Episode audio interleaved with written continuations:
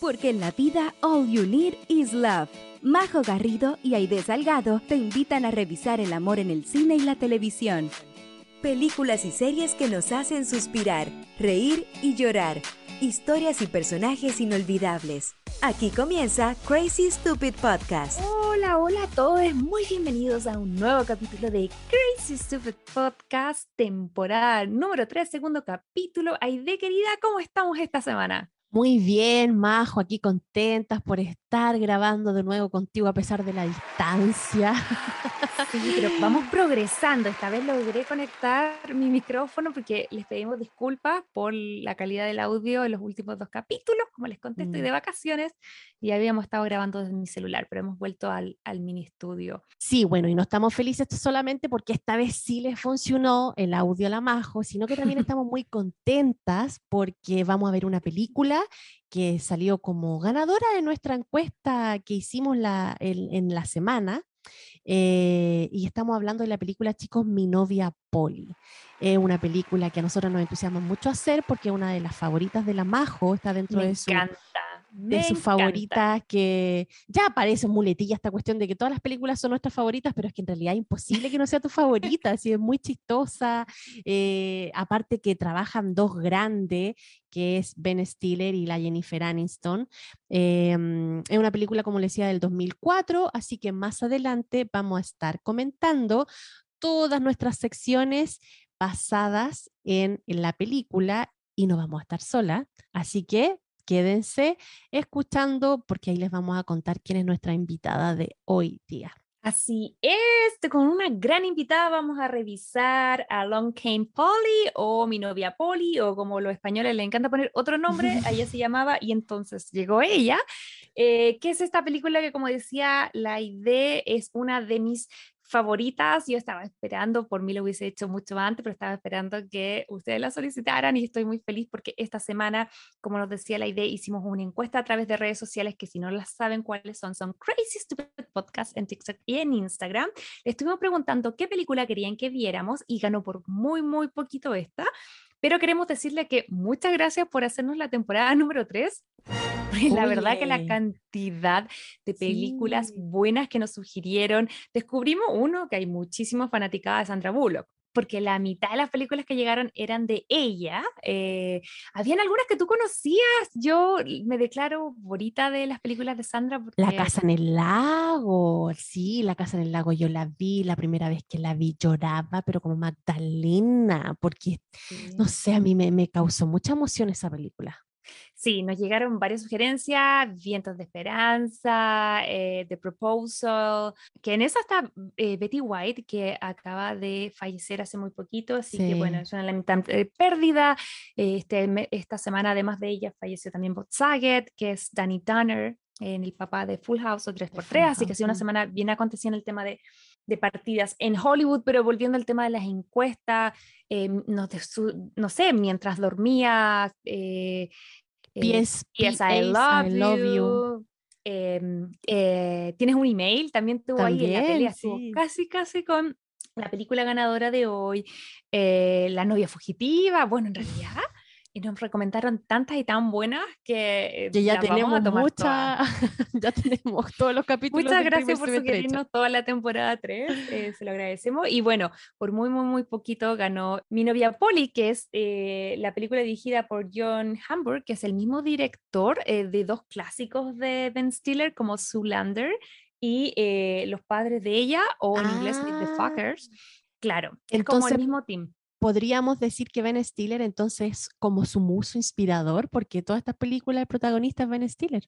Sí, bueno, es que Ben Stiller, para la gente que no está como eh, tan en conocimiento de su carrera, él es un tremendo director, productor, escritor, guionista, o sea, él hace todas, es un tipo muy, muy seco, eh, que, generalmente se acompaña de, ciertos equipos que va repitiendo. Eh, sabemos que también es súper amigo de la Jen.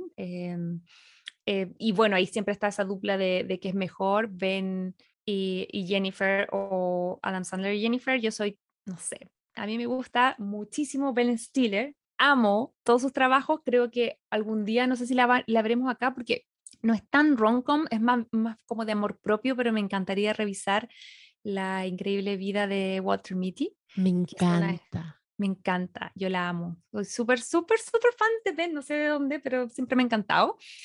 Eh, así que estoy on fire con esta pareja. Eh, siento yo que es una película que lo que me tiene más feliz es que envejece así como muy bien, ya vamos a estar revisando, pero, pero está bacán, tiene grandes actores, además de, de Ben Stiller y Jennifer Aniston, tiene la eh, a la Debra Missing, siempre lo digo mal.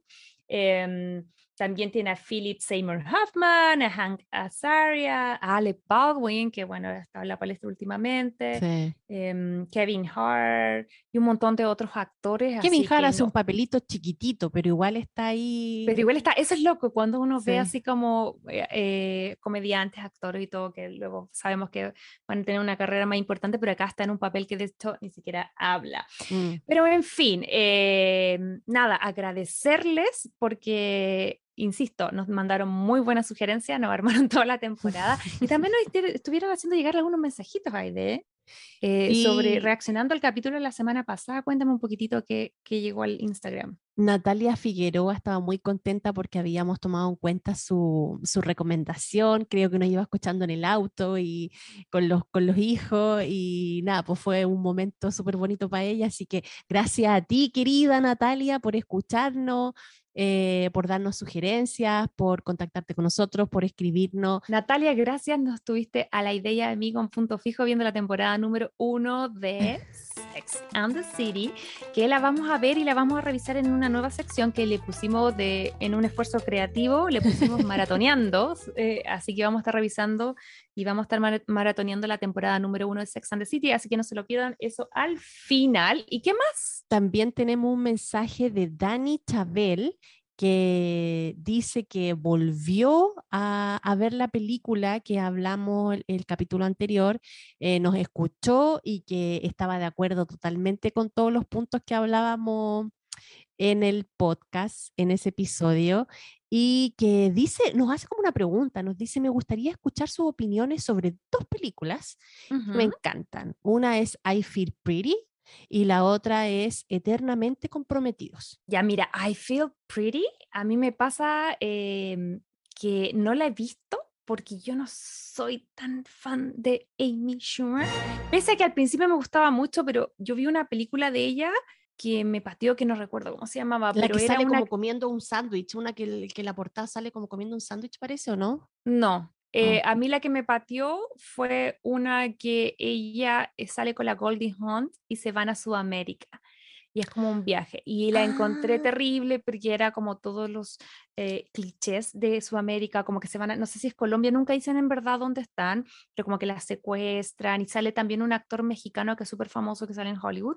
Como que yo salí como con una sensación de no me gusta el humor que ella está haciendo como con respecto a los clichés latinos y me imagino y proyecté que era los mismo tipo de humor que podía hacer sobre otras eh, no sé, por culturas de las cuales yo no tengo conocimiento, entonces como que me dio lata su humor y como que recuerdo que no, no vi más su stand-up. Ahora, no estoy diciendo que la tengo, ustedes saben que la palabra con C yo no la uso eh, y, que si a ustedes les gusta la Amy Schumer, bacán. A mí me gustaba al principio, pero esa película la fue a ver al cine y me pateó un montón. Entonces, esta en particular no la he visto porque después de eso fue como que no quería ver más de Amy Schumer. No sé si tú cachai esta película ahí de... Sí, eh, yo la cacho, la fui a ver al cine con una amiga y recuerdo que no nos quedamos con una buena sensación después que la vimos eh, pero sería súper interesante comentarla en este podcast porque da harto que hablar.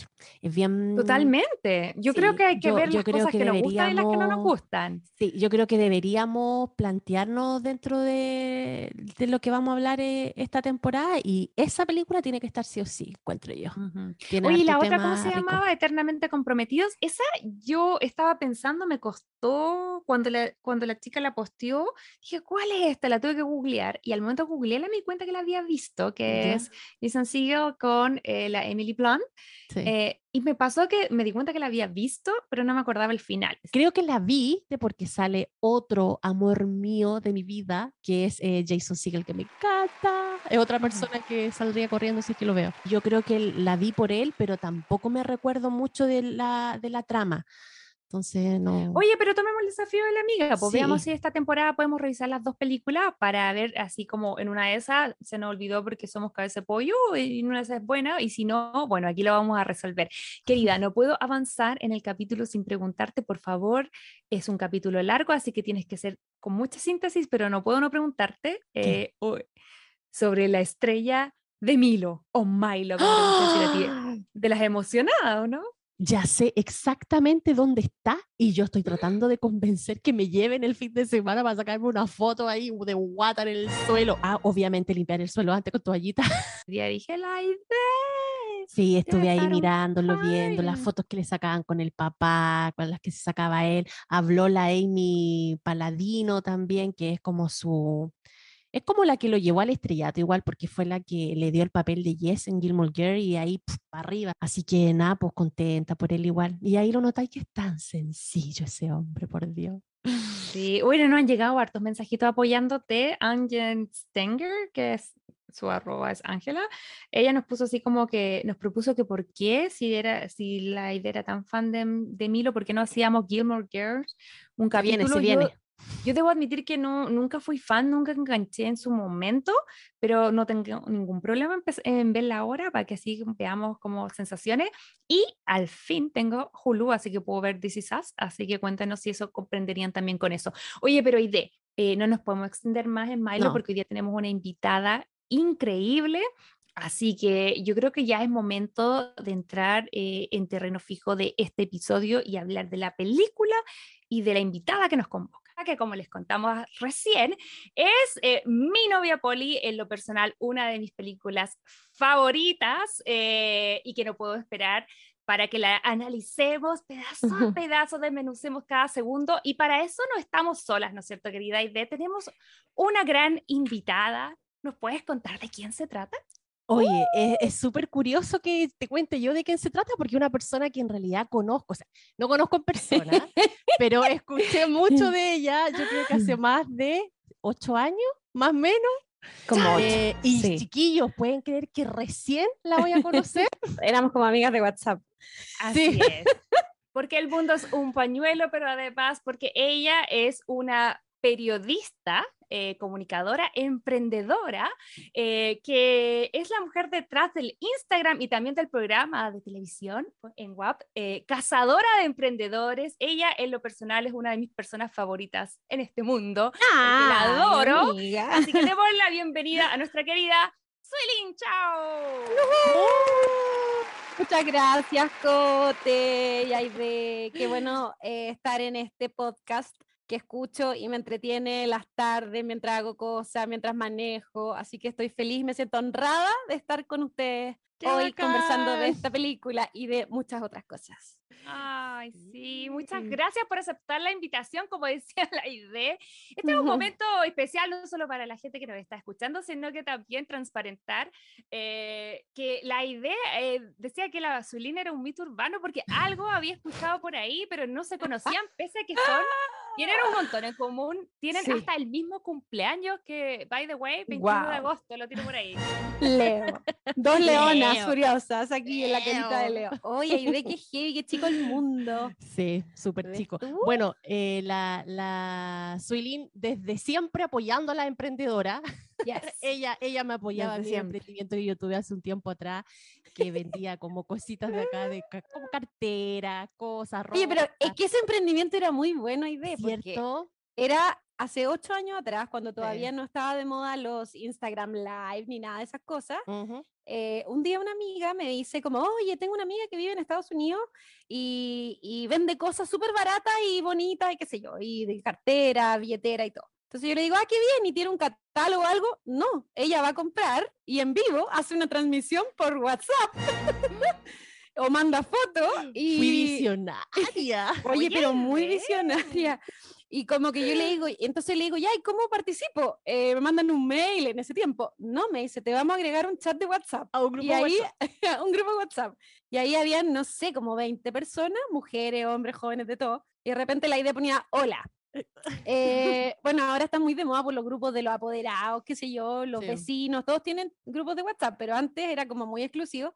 Y ahí le ponía en el, en el chat, Bueno, eh, mañana a las 5 de Chile, 5 de no sé qué, 5 de Perú, y así todos los horarios de los países, voy a estar recorriendo, Matuteando. voy a estar recorriendo, no sé, por Marcha al Ross, no tengo idea, Todas esas tiendas que voy- uno va a comprar cosas y cuando llega acá se vuelve loco. y así como ya, y manden su- sus ideas, lo que quieren y qué sé yo. Y, y ya, pues yo entré a ese chat y estaba así muy calladita, y de repente todo así, yo quiero ver Michael Kors, yo quiero ver no sé qué, y yo, mi gusto era bien friki, que me gusta Betsy Johnson, que es Betsy una... La de los pompones. Es una diseñadora muy divertida, exclusiva, qué sé yo, y como, y yo una vez que viajé vi las carteras y me volví loca y dije, no, que en general son como mochilitas con pompones. y muy bonitas. Y yo le encargaba esa, así que nada, la idea ahí, mandaba fotos y era demasiado entretenido. No sé por qué dejaste ese emprendimiento, era tan bueno.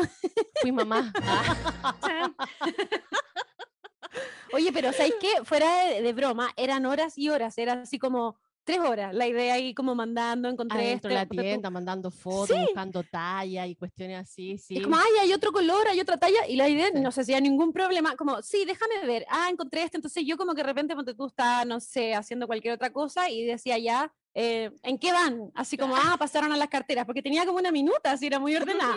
Vamos a partir por los bolsos, las billeteras, después los zapatos, y después no sé Oye, yo no conocía esa faceta de la idea entrepreneur. Sí, sí tengo unas facetas por ahí escondidas, pero estos emprendimientos que uno hace y dice, pucha, ya no, pues, no pero le damos con otra cosa hasta que llegamos a un podcast, ¿viste? No, sí, hay que ir. No, y Cazadora de Emprendedores, yo después ahí siempre estaba como mirando como qué emprendimientos habían y todo, así que nada, eh, eh, las vueltas de la vida. Ivey. Las vueltas Me de la encanta vida. verte y escucharte en este podcast con la Cote. Sí, pues las vueltas de la vida, lo mismo que estabas mencionando al principio, que una de las cosas que nos gusta muchísimo de la película que vamos a hablar y que también se relaciona con el tema que la, la Suilin eh, tiene más expertise y más relación, tiene que ver con eh, los emprendimientos y generalmente los emprendimientos vienen de una reinvención. En el Mm. caso de la idea, eh, que ella hemos contado en otras eh, ocasiones, ella es diseñadora gráfica, eh, trabajaba en Chile y todo, y al momento de llegar a Estados Unidos uno también se replantea, a mí me pasó lo mismo, eh, como periodista eh, trabajé en otras cosas acá y aún sigo replanteándome qué voy a hacer. Es una Transformación, transformación permanente. Transformación. sí. Y un Sí. poco lo que vamos a ver en los personajes de Rubén y de Polly. Pero, amiga, cuéntame Sí. cómo nace el, el Cazadora de Emprendedores, en qué contexto, y cuéntale a la gente en la casa que tal vez todavía no ha escuchado de tu eh, proyecto, eh, de qué se trata. Bueno, em, Cazadora Emprendedores es una plataforma que visibiliza a los emprendedores, muestra eh, cómo lo hicieron, qué es lo que hacen, sus proyectos, sus ideas, sus negocios, pero lo más importante es que cuenta cómo lo hizo. Y la Ujú. idea de esto es motivar a otros a emprender, porque pasaba mucho que, a ver, primero yo como periodista siempre estoy preguntándole a la gente que cómo lo hace, que quién eres tú, que cómo lo hiciste y te costó mucho y cómo fue, eh, qué te costó más, qué sé yo. Como que la Cote me va a entender acá porque uno como periodista siempre está preguntando y como Mm. reporteando, que nosotros llamamos, y, y me di cuenta que yo siempre tenía toda la historia de la emprendedora. Entonces yo contaba, no, yo estoy en un chat de, de, ponte tú, de WhatsApp, en un grupo de WhatsApp, que hay una niña que viene a Estados Unidos, y entonces ella ya, y yo me sabía toda la historia y lo contaba, y más gente como que enganchaba con eso. Y eso me pasó mucho con todos los emprendedores que yo conocía. Y bueno, el 2019, el año 2019 en Chile, hubo un estallido social en octubre, para ser más precisa, y noviembre y diciembre fueron meses bastante distintos a la normalidad, digamos. Ujú. Eh, se cerró el comercio en algunos lugares y muchas personas tuvieron que reinventarse porque perdieron sus trabajos o sus oficinas cerraron. Y a partir de ahí se disparó el emprendimiento. Y al año siguiente eh, vino esta pandemia mundial que empezó a afectar a todo el mundo. Eh, partió primero, no sé, lo, en Asia, después se fue a Europa, eh, en Estados Unidos, no sé en qué momento llegó allá con ustedes que se disparó. Febrero del 2020, como Ya. un mes antes que Chile. Febrero. Y nosotros en Chile fue como en marzo, el 11 de marzo, se, se vio como el primer contagiado y ahí nada, acá súper, bueno, y en todos lados que nadie sabía mucho, entonces se cerraron los colegios, lo- el- todos los negocios, los trabajos, y ahí el emprendimiento se disparó aún más. Ujú. Y empezó todo este como conocimiento de qué hago yo, qué puedo hacer, y empezaron la gente que, no sé, hacía poleras, eh, otros que pintaban carteles, en fin, comía, de todo, de todo tipo de emprendimiento. Y, y ahí, como periodista, yo sentí como una mm, necesidad Mm. de visibilizar también a través de las redes sociales y todo, em, qué estaban haciendo y cómo lo estaban haciendo, porque también ayudaba a otros. Y me pasaba mucho que gente decía, ponte tú, eh, ay, me encanta, pero mm, yo nunca podría hacerlo. Entonces era como, pero ¿por qué tú no lo podrías hacer? No, porque yo no sé de redes sociales, ponte tú. Ujú. O me decían, no, porque yo no sé de contabilidad. Entonces, cuando yo empiezo a entrevistar a gente, eh, una de las preguntas es como, mm, ¿qué fue lo más difícil? ¿Qué recomiendas a otros? Y en general, la comunidad que se ha ido armando se da cuenta que todos tienen los mismos miedos, eh, las mismas inquietudes, que para todos es un desafío. Hay gente que está más capacitada en algunos ámbitos que otra, pero en general em, la gente, todos tienen dudas y, y algunos fracasan, otros se reinventan, o el emprendimiento se va transformando, partes con algo y terminas con otra cosa. No sé, hay emprendedores, ponte tú, que, que he entrevistado que partieron haciendo juguetes de madera en general, montones de juguetes, los que te imagines, y después terminan en algo súper específico que es un robot que tú puedes eh, pintar, dibujar, le hacer ropita, y entonces finalmente tú logras identificarte y crear un producto exclusivo que es tuyo, que es tu marca. Y entonces así como que va un poco como avanzando y ahí yo creé Cazadora Emprendedores y ya se formó esta comunidad súper bonita y después vinieron oportunidades de eh, visibilizar este proyecto también en, en, en WAP, que es un canal multiplataforma que también emite los canales, lo, digo, los programas.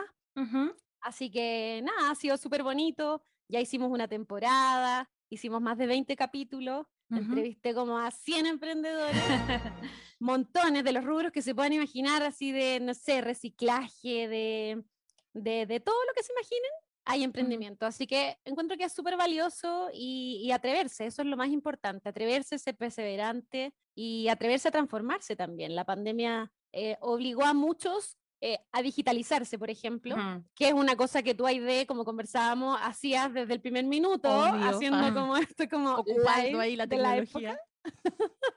Pero sabes que eh, no es fácil porque la gente que tenía, por ejemplo, e-commerce, que bueno, en Ujú. Estados Unidos es mucho más común, pero en Chile estaba muy, mucho más atrasado. Mm. De hecho, los estudios dicen que en Chile avanzó como cinco años en un puro Guau. año. ¿Cachai? La gente, los emprendimientos, eh, todos empezaron a hacer sus páginas web y ya incluso de repente tú decías, ay, hacer una página web es muy costoso, es muy caro Mm-mm. pero hoy día hay emprendedores que incluso hacen ellos sus propias páginas con el bendito YouTube y todas estas como cursos que son gratis Sí. y que son muy accesibles. No, y Sí, lo pero- otro también como que tengo la sensación de que Chile le perdió el miedo a la, a la transacción online. Porque con esta cuestión de los fraudes, de que te Sí. clonan la tarjeta, como que mucha gente estaba reacia a comprar online. Entonces iban a la Mm. Sí. tiendita y compraban y no sé qué. Pero ahora con esto de la pandemia se vieron en la obligación de hacerlo y se dieron cuenta que no era tan peligroso, que si sus Sí. claves bien, si tenéis buen contacto con tu banco y todo, podía hacerlo perfectamente. Exacto, eso fue un súper- una súper apuesta para los emprendedores también, confiar y todo el negocio que se formó alrededor, por ejemplo, los repartidores, eh, los que entregan los paquetes cuando tú compras, hay como toda una red. Después las cajitas, el packaging, el unboxing, eh, no sé, montones Sí. de otros mercadillos que fueron surgiendo. Sí, algo que yo rescataría y siento que es, es es como universal en todos los invitados que hemos tenido y yo creo que en tu experiencia y de, no sé, en la mía, el, el hecho de, de volver a- a- a- al sentido de comunidad y también como de, de, de como cruzar e interactuar los proyectos, como Mm. que siento que Mm. muchas de las invitadas que hemos tenido acá, este mismo podcast es un proyecto de pandemia, que lo hemos dicho en Sí, reiteradas po, ocasiones imagínate. tenía que ver con que ya no hayábamos que hacer y dijimos, hablemos las cosas que nos gustan y se está creando una, una comunidad muy linda, estamos súper contentos eh, de toda la gente que nos sigue, de más de veintitantos países, así que estamos muy, muy felices y, y obviamente le, le aprovechamos de recordar que eh, si nos escuchan y si les gusta este podcast, por favor pueden apretar el botoncito de seguir en cualquiera de las plataformas de streaming que escuchen el podcast, ya sea Spotify, Apple Podcast y o Google Podcast, eh, para que nos ayuden a visibilizar un poquitito. Pero siento que como que, por lo menos en lo personal, siento que pre-pandemia, o por lo menos mi experiencia era como cada uno en lo suyo y ahora siento como eso en el aire de cómo puedo ayudarte a promocionar y tú me ayudas a mí y la otra persona prefiere, qué sé yo, de repente comprar más en, en- a emprendimientos que, que a grandes empresas. Entonces como que siento que se ha formado una sinergia muy bacán que es algo que yo creo que no habría pasado sin las cosas que de los últimos dos años, pues yo creo que... Sí, lo empujó de todas maneras, de todas maneras, Cote, fue un, fue un empuje que te digo, acá en Chile fue cinco años avanzar en, en términos de, de, digitalización, te hablo de los emprendedores, de, del, del, mercadito este, del carrito uh -huh. de compra en tu página web, de tener un sitio web, de uh -huh. pasar de la tienda física a una venta online. Sí. Eh, se disparó todo y la gente que tenía como muchos que he entrevistado me dicen como no, yo tenía en carpeta mi página web para tres años más y me tuve, -huh. la tuve que hacer ahora, me tuve que tirar y hacerla. ¿Y cómo lo hiciste? Algunos me dicen, no, pagué, que son los menos, porque en general el emprendedor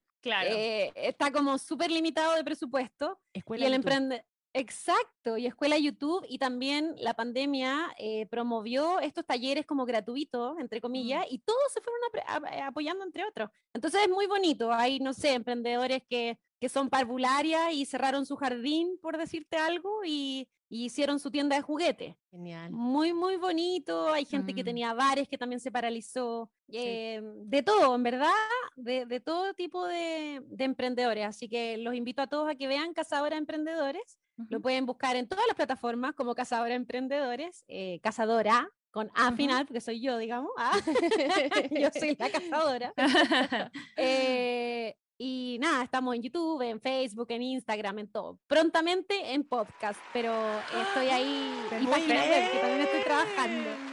Eh, siempre se puede, no hay límite de edad, no hay límite de ningún tipo. Emprender, cualquiera puede hacerlo. Así es que yo, y además yo siento que eh, emprender, insisto, viene como de una crisis de cualquier tipo, puede ser una crisis personal, una crisis del contexto ¿Sí? en el que estás viviendo, y yo siento que eh, en la película que vamos a hablar en este capítulo, eh, te tiene que pasar algo malo de repente, como para que uno tome perspectiva. No, no, no, quiero decir que todas las cosas malas pasan por algo, porque de repente no, de repente la, no sé, la vida es extraña, pero en el caso de la película que vamos a hablar, siento que si no hubiese quedado la embarrada que queda en los primeros 10 minutos, no habríamos tenido esta excelente película eh, de la que vamos a hablar más adelante. Entonces yo siento que eh, como que si, si bien aquí no hay un cambio como profesional, eh, sí hay como un cambio de vida y de perspectiva, porque siento que los personajes de mi novia Polly, que están protagonizados por Ben Stiller y por Jennifer Aniston,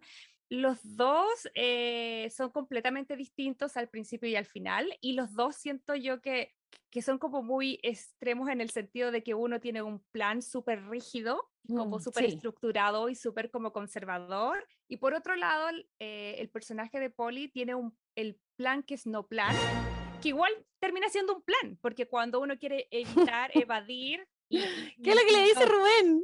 Tú tienes un plan. El plan no plan. El no plan. Que también está como el, el tema del temor a, hacer el settle, como al, al, al adultez o al, al, tener que estar como... Ah, que es como lo tradicional, como la rutina, claro. como lo que se espera, como el modelo claro, a seguir exacto. tradicionalmente, sí. digamos. Que cada vez es menos. Igual esta película es una película de hace rato, pero... Pero, pero... a mí me gusta el final porque siento que eh, ya lo vamos a hablar, pero no es el típico final, pero siento yo que, que hablo un poco eso, de la reinvención, del, del, que los cambios no tienen edad, sí. de que en realidad uno no tiene la vida hecha, ya lo hablaba un poquitito en el capítulo anterior de si tuviera 30, donde, claro, tú me, maybe a los 13 años piensas, ok, a los 30 voy a ser de tal forma, sí. pero en realidad llegan... Y después llegan los 30 y uno dice, no, ¿en qué momento? A los 50 voy a hacer de tal forma. Sí, no dice, pero ¿qué tenía en la cabeza? Así es. Cuéntame, ¿cuándo viste esta, esta película por primera vez? ¿Qué te pareció y por qué te gusta tanto eh, mi novia Polly? Eh, esta película, eh, bueno, es como del año 2004, corrijan uh -huh. ustedes que son las secas, pero eh, sí. hace como de, no sé, yo tenía como 20 años cuando, cuando la vi y, y me sentí como, tal como dijiste, Cote, como cuando uno dice como, ay, cuando yo sea grande, ¿cómo sería? Y como que en cierta forma me entretenía mucho la película, más allá de ser una comedia romántica, qué sé yo, me entretenía mucho porque me identificaba mucho con Polly en algunos momentos, uh -huh. porque sentía que yo era muy, a los 20 años te hablo, que nadie tiene plan, o sea, no sé, ¿quién puede tener la vida tan estructurada como Rubén, que es el personaje eh, de quien se enamora, digamos, pero pero claro, yo veía a Polly y era como, yo decía, wow, voy para allá. que- Así como que. Y hay que decir que Jen, en su mejor momento, todavía con Brad Pitt, lo fue a googlear porque yo encontré que estaba estupenda la Oye, escena de sí, la la embarró. salsa, se ve increíble. Esos Yo decía, escotes que tiene como en la espalda, con esos vestidos Sí. hermosos. Ay, mira, mira, mira. Estupenda. Estupenda, sí. Y todavía con Brad, porque yo vi que, eh, de hecho, me parece que el 2005 se separa y el 2004 es cuando Brad está como grabando la película con Angelina. eh, y ahí ya sabemos lo que pasa, pero esta película haber sido filmada el 2003, sale al aire el Sí, 2004. Claro. Así que era como en el Mira. top de su felicidad, yo creo que estaba en su mejor No, ella estaba hermosa. No sé cuántos años tenía ahí, pero ella estaba radiante, guapa. Bueno, siempre ha sido guapa en todo Sí, caso. sigue guapísima, es verdad. Pero, Pero- ahí yo la vi fue como, wow. Sí, sí, no, es impactante. Yo también tenía, había anotado un par de cosas y entre esos ese. Dije, qué guapa que estaba Jen, la embarró. Pero La seamos embarró. sinceras, ¿en qué momento Jen no se ha visto guapa? Es verdad. Estupenda. O sí, sea, Es siempre. verdad, pero ¿sabéis A lo mejor lo estaba pasando fatal con Brad Pitt. Y hacía Friends también, Cote. y al igual mismo se veía tiempo. guapa. en esa, estaba en el pic ¿Tú de creí que Espérate, que aquí Aide dijo que quizás lo estaba pasando mal con Brad.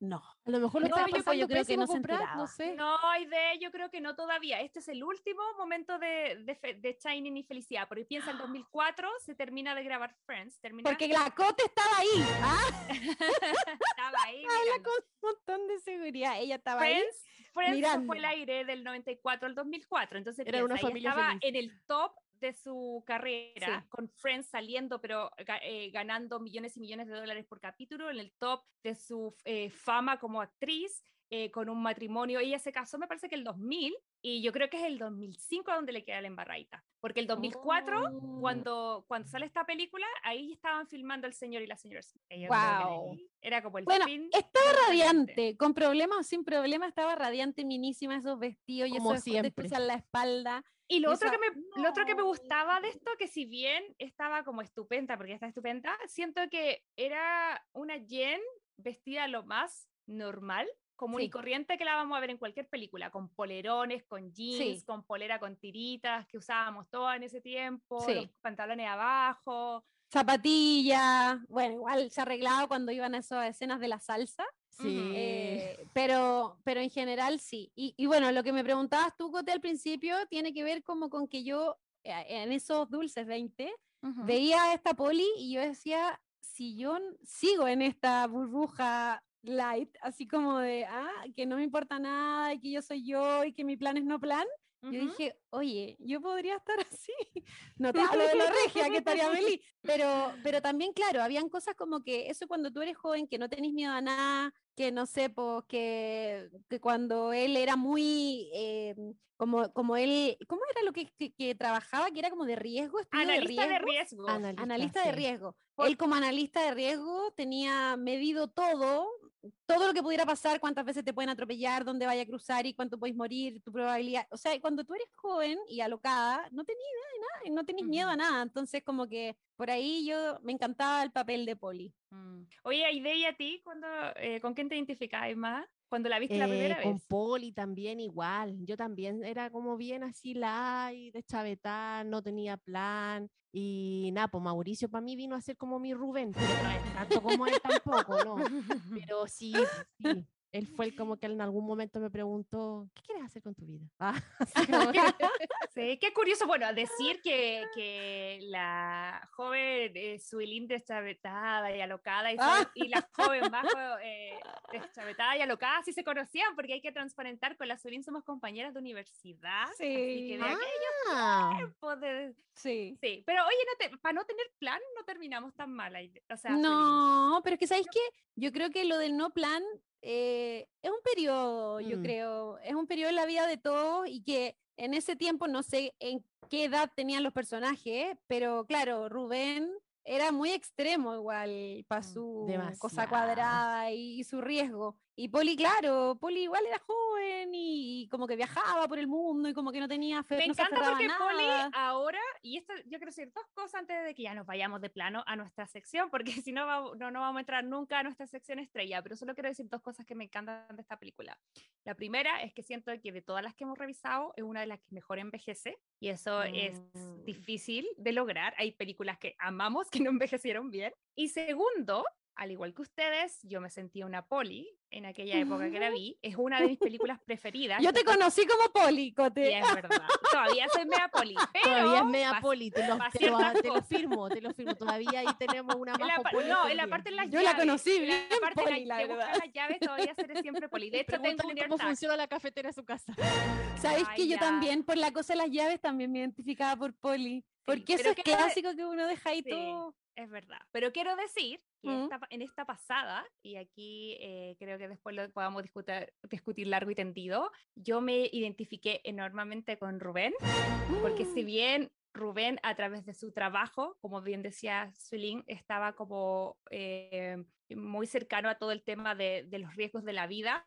em, yo lo proyecté y me proyecté como con el tema de la ansiedad. Yo soy una persona que tiene trastornos de ansiedad, eh, que si bien puedo llegar a los mismos pensamientos que Rubén, pero no por algo profesional, sino solamente porque se me ocurre pensar en cuánta gente tocó, eh, qué sé yo, las nueces. De hecho, una ¿En cosa la que serio, me, me- impresionó fue que me di cuenta que de aquí de esta película había sacado el terma- término germofóbico, que no, no, no existe, pero yo, ¿Qué significa gerosóbico? yo le tengo fobia a los gérmenes. Ah, Pero yo, yo veo los, pues que ya me lo trataba, entonces ahora estoy mejor, pero yo ante la pandemia me daba fobia, yo veía, si yo cerraba la basura. y antes del de la basura, coronavirus, perdón. antes, antes del imagina, coronavirus. sí, pues, obvio. Ya te porque lavabas las manos y andabas con alcohol gel en tu cartera. A mí la peor crisis de pánico me dio en Tailandia, el mercado flotante, porque sentía Ah, que el sí. agua que, que, que caía como, es súper lindo, a mí me encanta y estaba todo en mi mente, pero iba arriba de estas como canaletas y las casas, los baños daban al agua. ¿Cachai? Al mismo Mm. río. Entonces a mí me sal... luego tú vayas en una canoita y te saltaba esa agua y yo sentía que me iba a dar... Gérmenes. Yo veía los gérmenes en mi cara y lo pasé súper mal. Pero ¿sabes en qué otra película hablaban de eso? Si no mal recuerdo, Jack Mm. Nicholson en la película Ay, Mejor sí, Imposible. la también chiquilla era se muy las manos, Porque él tenía, pero él tenía TOC, po, trastorno te- obsesivo yo, compulsivo. yo le tengo de lo que me pida, todo terapiado ya y bajo control, pero de lo que me pida... Bote. pero Igual que difícil vivir con eso, porque como que uno no sé, si no lo trata o si no lo maneja. supuesto. Y yo, lo- y lo- aquí mi invitación es que si alguien en la casa está escuchando y a lo mejor comparte esta experiencia, yo digo, es algo que yo descubrí eh, muy tarde, o sea, yo creo que después Mm. de mis 30, cuando ya me fui a Estados Unidos y, y me reinventé lo mismo que estamos hablando, el hecho de, de salir de mi rutina, de mi zona de confort y de estar sola con mis pensamientos y con tiempo, me hizo visualizar muchísimas cosas que yo había eh, experimentado toda mi vida. Y eso me Mm. llevó a tratarme con psicólogo, a hacer terapia, a, a ver un tratamiento que tenga que ver con profesionales y ahora poder vivir mucho mejor. Imagínate lo que es para alguien con ese nivel de miedo, enfrentar una pandemia y yo agradezco a la vida haber estado terapiándome tres años antes de la pandemia, porque si no, quizás cómo habría terminado. Entonces, No. por eso les digo, si alguien nos Mm. está escuchando por ahí, es muy común, es muy frecuente, eh, es algo que uno puede ir y tratar. Hay distintas formas, ustedes tienen que buscar sus caminos, pero, pero mi tema es que, eh, volviendo al tema de, de Rubén, como que yo me identifico un montón con él por eso, y yo siento que probablemente hay gente que también eh, vive la vida tratando de evitar los riesgos, eh, como para asegurarse, entre comillas, la felicidad, y eso es lo que vamos a aprender en esta película, que en realidad nada está asegurado Exactamente. no, aunque uno tenga un plan, no significa que, que eso va a pasar. Eso en el 2019, el 2020, eh, 21 nos enseñaron eso. Y por otro lado, el eterno evadir las situaciones también eh, a veces nos deja en, en escenarios que son más complejos. O sea, Así ¿qué que- habría dicho, perdona, Cote, qué habría dicho Rubén con esta pandemia? ¿Cómo qué, qué habría dicho su computador ¿Sabes ese que tenía como anotado los riesgos? eh, Yo siento que Rubén estaría invicto y yo creo que la poli se habría muerto en la primera hora.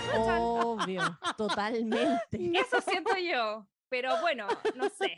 Como que la, la, la poli habría sido Oh. negacionista, esto no existe. no se habría puesto ni la vacuna. No habría se habría puesto ni la la vacuna ni- no se habría puesto la mascarilla, nada, nada. Y Rubén estaría ahí en Oh. su burbuja saliendo a su búnker dos años Rubén, más tarde. Rubén habría estado en un búnker. Habría estado en un sí, búnker lleno de cosas. sí. Sí. Muy preparado, muy lleno de preparado. pero sí. almohadones. Con todo el papel higiénico de todo el país. Yo creo ahí que el, abajo el metido. equi- el- la- el equilibrio de todo un poquito la, en la balanza está el éxito. Oye, pero ya, entremos de una, por favor, a esta sección que se llama El resumen de mi mejor amiga.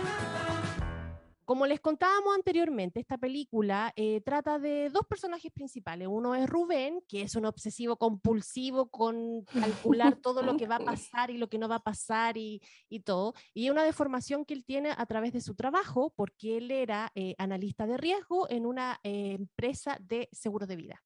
Entonces, Ujú. obviamente, él tenía que tener un ojo súper crítico con esta cuestión porque era parte del negocio que él trabajaba.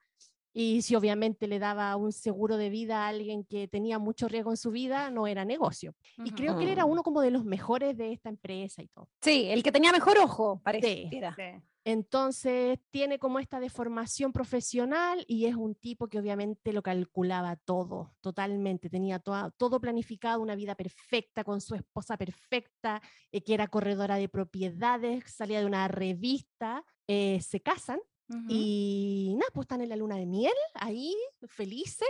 Qué maravilla la luna de miel. Y, la, ¿cómo se Ay, sí. Y la y esta esposa no lo engaña con el loco que trabajaba ahí en la Oye, eso es playa. terrible. Con Cloud, No. te pasaste. En tu luna de miel. O sea, espérate, el francés era, era fantástico, pero igual no era como Oye, para ese- hacerlo la luna de miel. Ese es el no. actor que hace de Pololo de Phoebe, el científico. Sí, el que se iba, ay, espérate, ¿cómo es el nombre? ¿Para dónde se tenía que ir? ¿Para Múnich? No, Múnich no. eh, ay, no, No, era acuerdo el como nombre, pero un nombre muy raro. Mink, Mink, él se pa' llama, Mink, el, actor se, el actor se llama Hank Azaria. Azaria, a mí me, me- La gente lo puede googlear si es que no ha visto la película.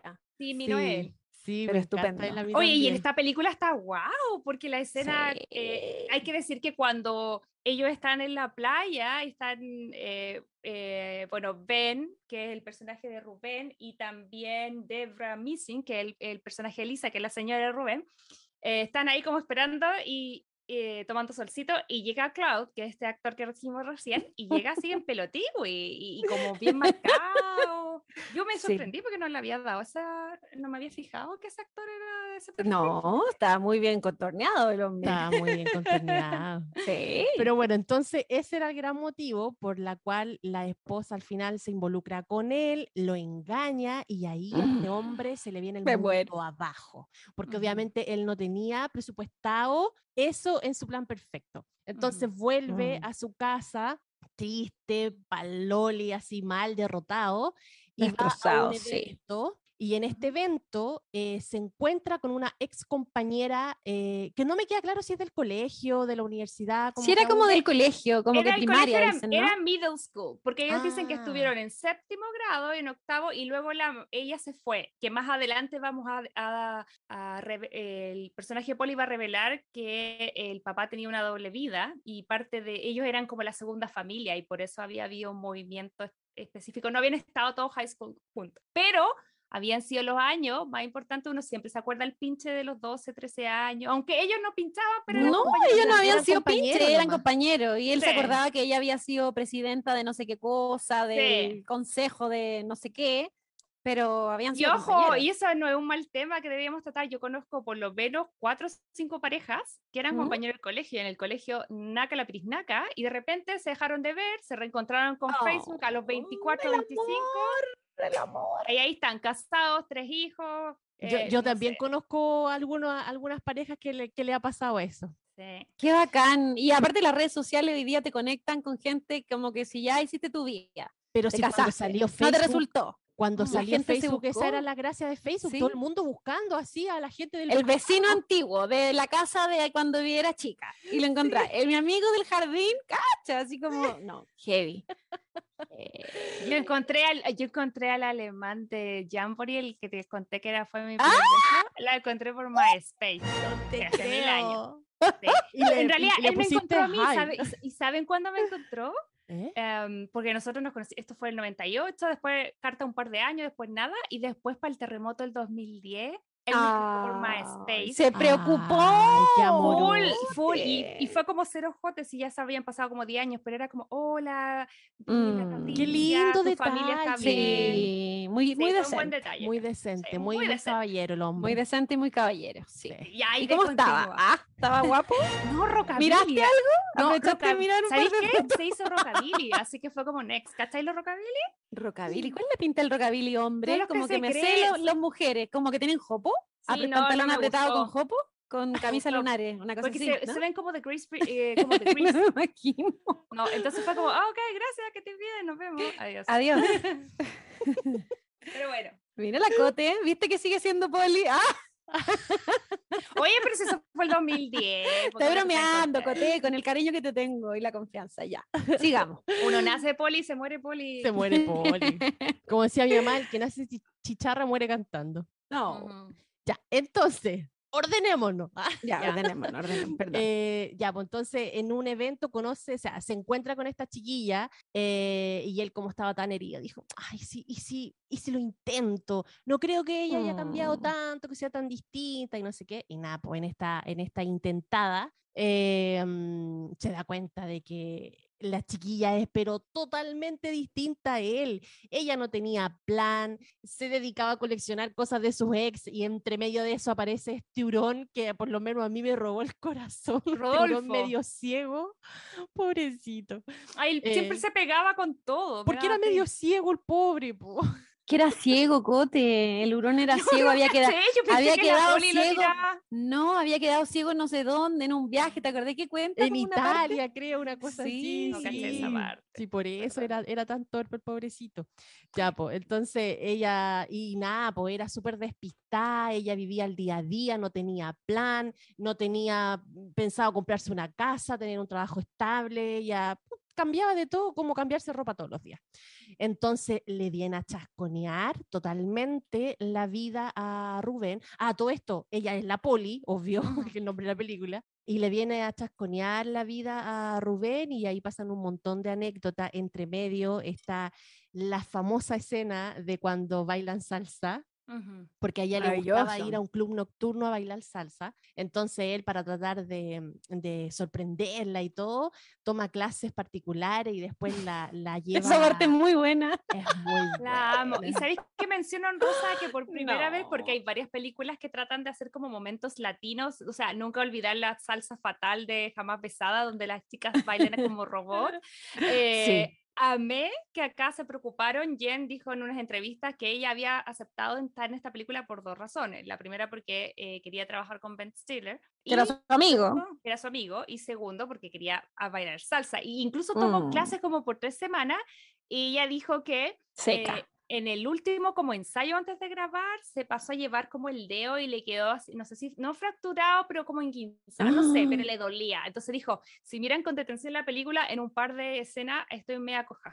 Así como... No, o sea, la vi, yo la vi bailar espectacular, con lo Sí, diosa que se ve, la más magia de la televisión. la magia de la televisión.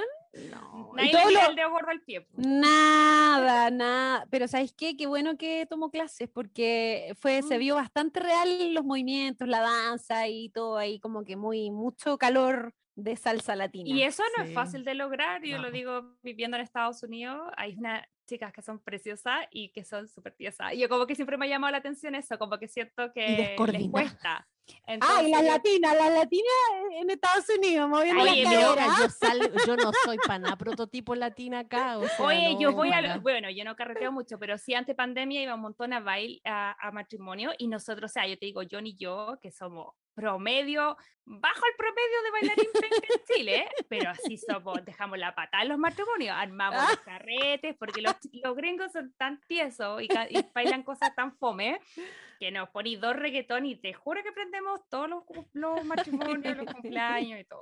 Esa es mi chilena, esa es mi chilena en California. Representando ahí Esa es la chilena. Muy bien, muy bien. el movimiento corporal. Oye, perdón, y eso que nosotras en Chile no somos las que tenemos mejor, hablo como chilena en general. Están las colombianas, las Sí, cubanas, Sí. como que las venezolanas que tienen otro nivel de cadera y Sí. movimiento y rodilla y todo. Pero bien, nosotras ahí nos defendemos con lo que podemos. Igual pues, se- se tratamos. hace lo que Igual tratamos de llegar al menos uno cuando pone el reggaetón. Ah, Sí, hasta abajo, Es totalmente. que sabes que yo no era loca por el reggaetón hasta que me fui de Chile. Para mí incluso estaba típico que cuando más joven, joven, joven, como que ah, me cargaba, después igual lo bailaba y ahora es como ¡ay, reggaetón, como que me alegra el día, me conecta con Chile, me encanta, como que la disposición para mí es distinta, no sé. ¿Cuál es tu mejor reggaetón? Ah, ya otro tema. Ay, no sé. eh, Ponga la música, maestro. Pa, pa, pa, pa. Es que yo soy old school. A ver, ¿cuál me gustaría a mí? Pucha, yo me quedé en la pasarela. así de antiguo, ¿verdad? cote, igual les prendí esa canción. Sí. El gato volador, ese ni siquiera es. Pero eso no reggaetón. Pues Ese no fue pues, internacional, para que para que Cachín lo previó. Oye, pero les paso un datito para post pandemia. Si alguien viene a Los Ángeles después de la pandemia, hay un local que se llama La Sudamericana, que está en downtown LA. Y si van a bailar ahí, chicos, es música que hubieran escuchado en el Team Mecano. Es H, el gato volador, la botella, lo que se le ocurra. Es, es muy loco, porque La es como, sí, como, como música de esa época. Y el 90s, tractor así. amarillo. La sudamericana. Tractor amarillo, estábamos en el colegio, por ahí de se lo ponían en buenos días a todos. Cuando iba el trencito, el trencito por las ciudades, ahí ponían el. No o sea, tan viejas no somos, pues de. La tenemos- sudamericana. Oye, pero ¿sabéis Ah, qué? ustedes nacieron el mismo día. Ahora que lo pienso, si todos ¿Qué? tenemos ¿El mismo día? Sí. Sí, pero el mismo día y el mismo año. el mismo día y el mismo año. Si la, ¿Y dónde la naciste tú en tenía Santiago? 20 Sí. años en el 2004, yo también tenía 20 años en el 2004. Oh. Claro, o sea, sus papás andaban en la misma fiesta. En la misma, fíjate. Ahí ven, mira todo lo que tenemos en común. Mucho, mucho. Tú estabas naciendo en una cama y yo estaba en la camita al lado, ¿viste? ¿Te imaginas? Mismo día. Qué Oye, ya maravilla. Aide, ¿qué pasó con las fiestas de salsa de la Bueno, esa era siempre una- quise, siempre quise ir cuando la primera vez que fui a Nueva York quería ir a ese bar, viste que es Nueva York, que es como Sí, los po. suburbios de Nueva York, hay ¿Y una existe?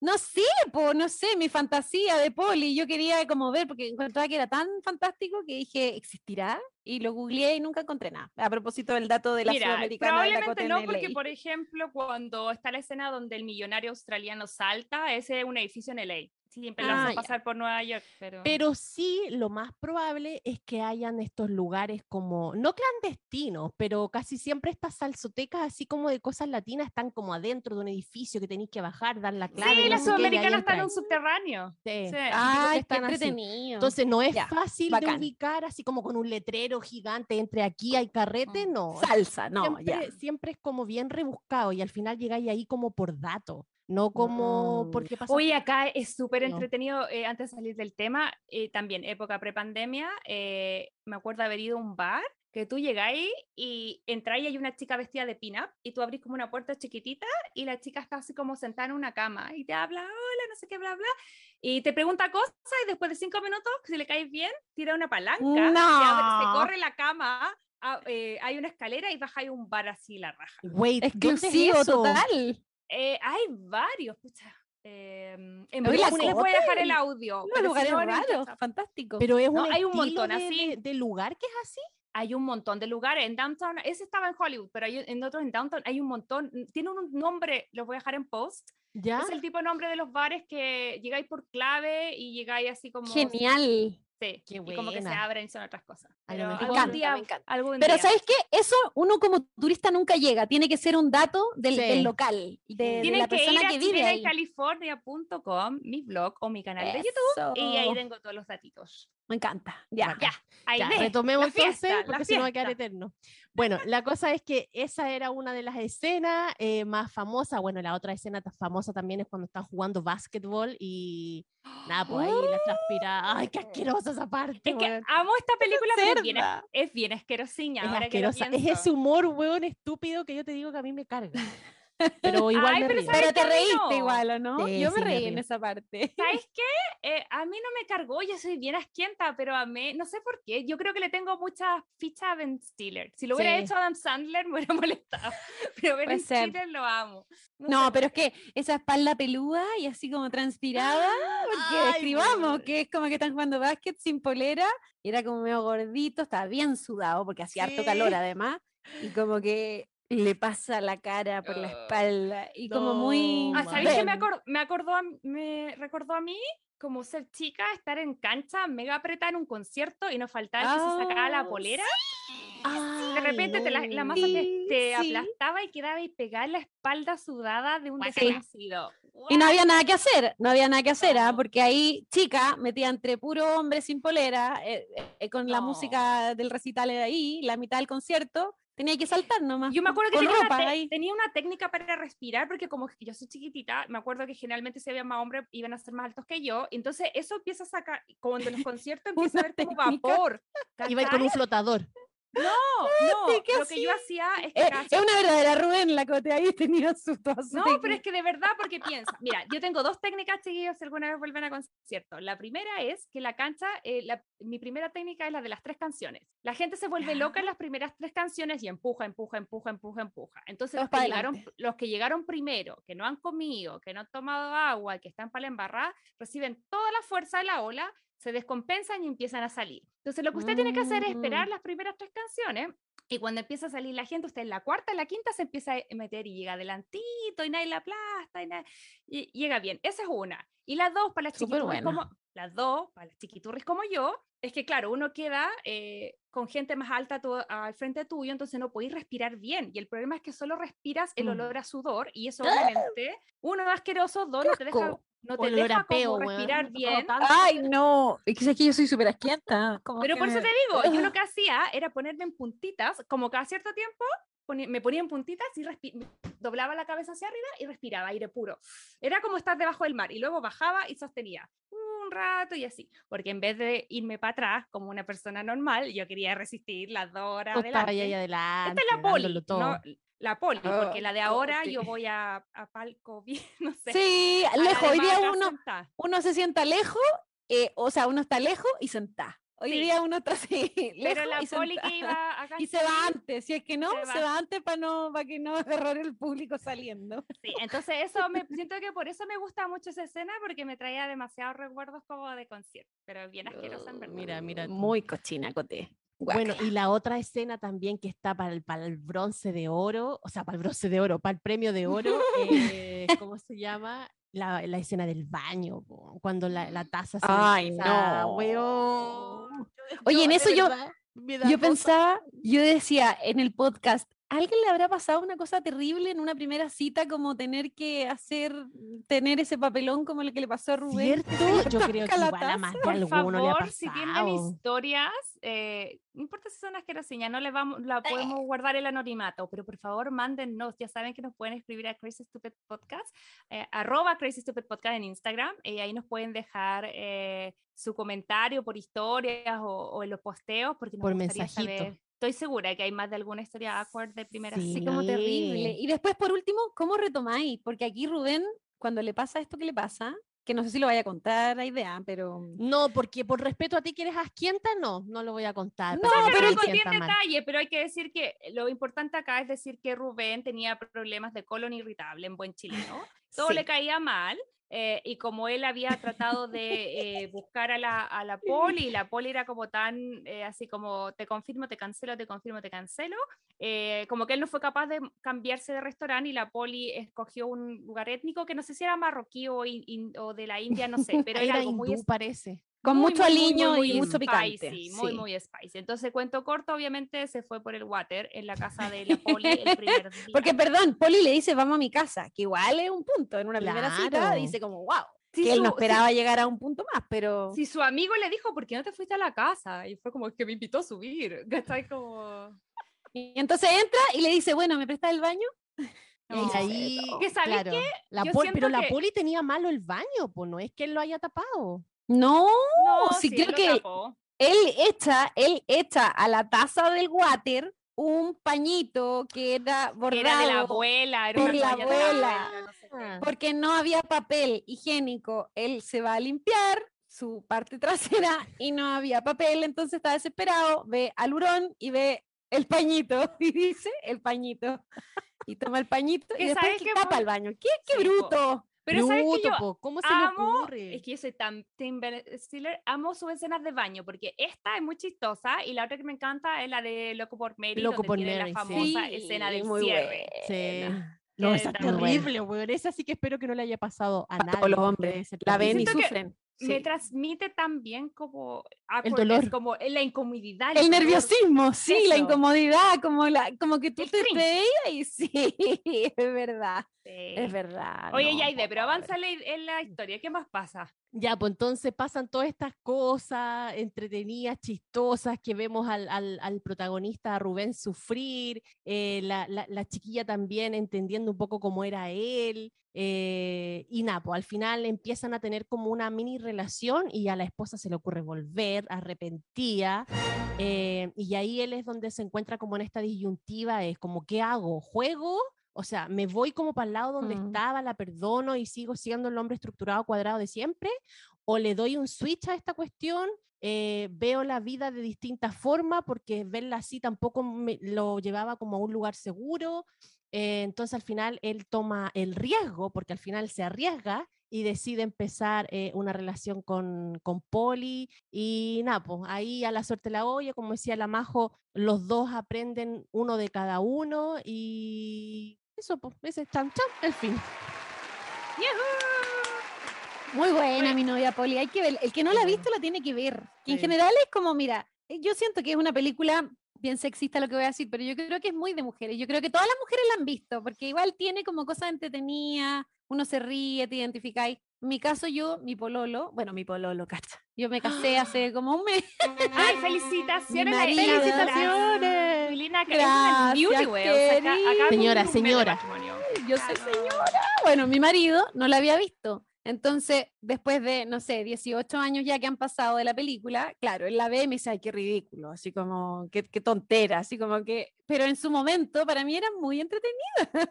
Polly y todo esto que le pasa a Ben y yo, siempre que la encuentro en el cable, la veo. Sí, es que son películas divertidas y tampoco es para pensar tanto y ponerte a pensar, no sé, la mortalidad del cangrejo, el, el calentamiento global. No, es como para pasarla bien un rato y ya. Pero sabes que yo voy a Y insistir en mi punto, voy a insistir en mi punto de, de darle mucho más eh, fichas a esta película. Yo, insisto, era una de las que tenía eh, muy presente que quería hacer en el podcast. Estoy muy alegre que salió en la, en la encuesta, porque por mí la habría hecho hace mucho tiempo atrás. Em, y me pasa que la encuentro súper relevante, porque, insisto, Con los Eh, gérmenes, a la que te hacía. no, no solo por, Coronavirus.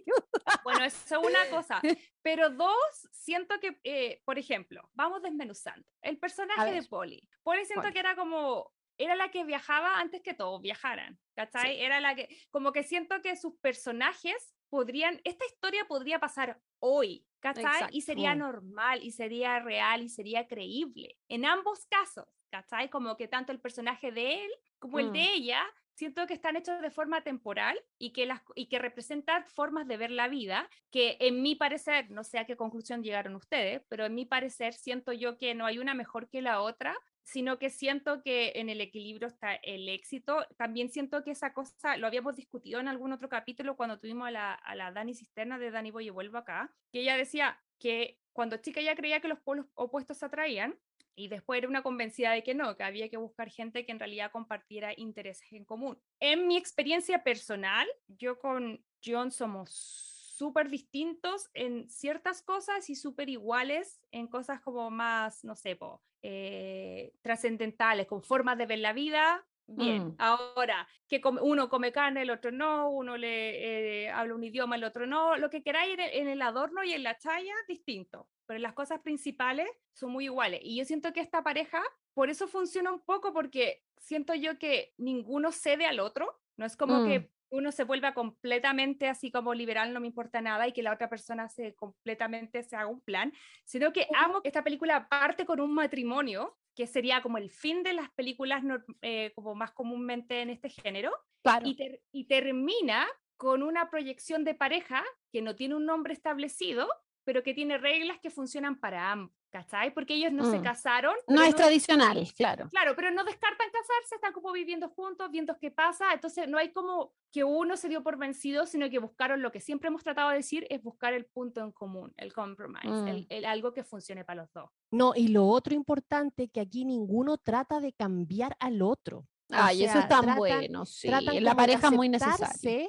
De aceptarse cómo es cada uno y tratar de buscar ese, ese nivel, entre no ser ni muy estructurado ni muy planificado y entre tampoco no ser tan al lote y sin plan. Entonces, Mm. eso es lo que a mí personalmente me gusta de esta película porque en ningún momento la personalidad del otro trata de imponerse en el otro personaje.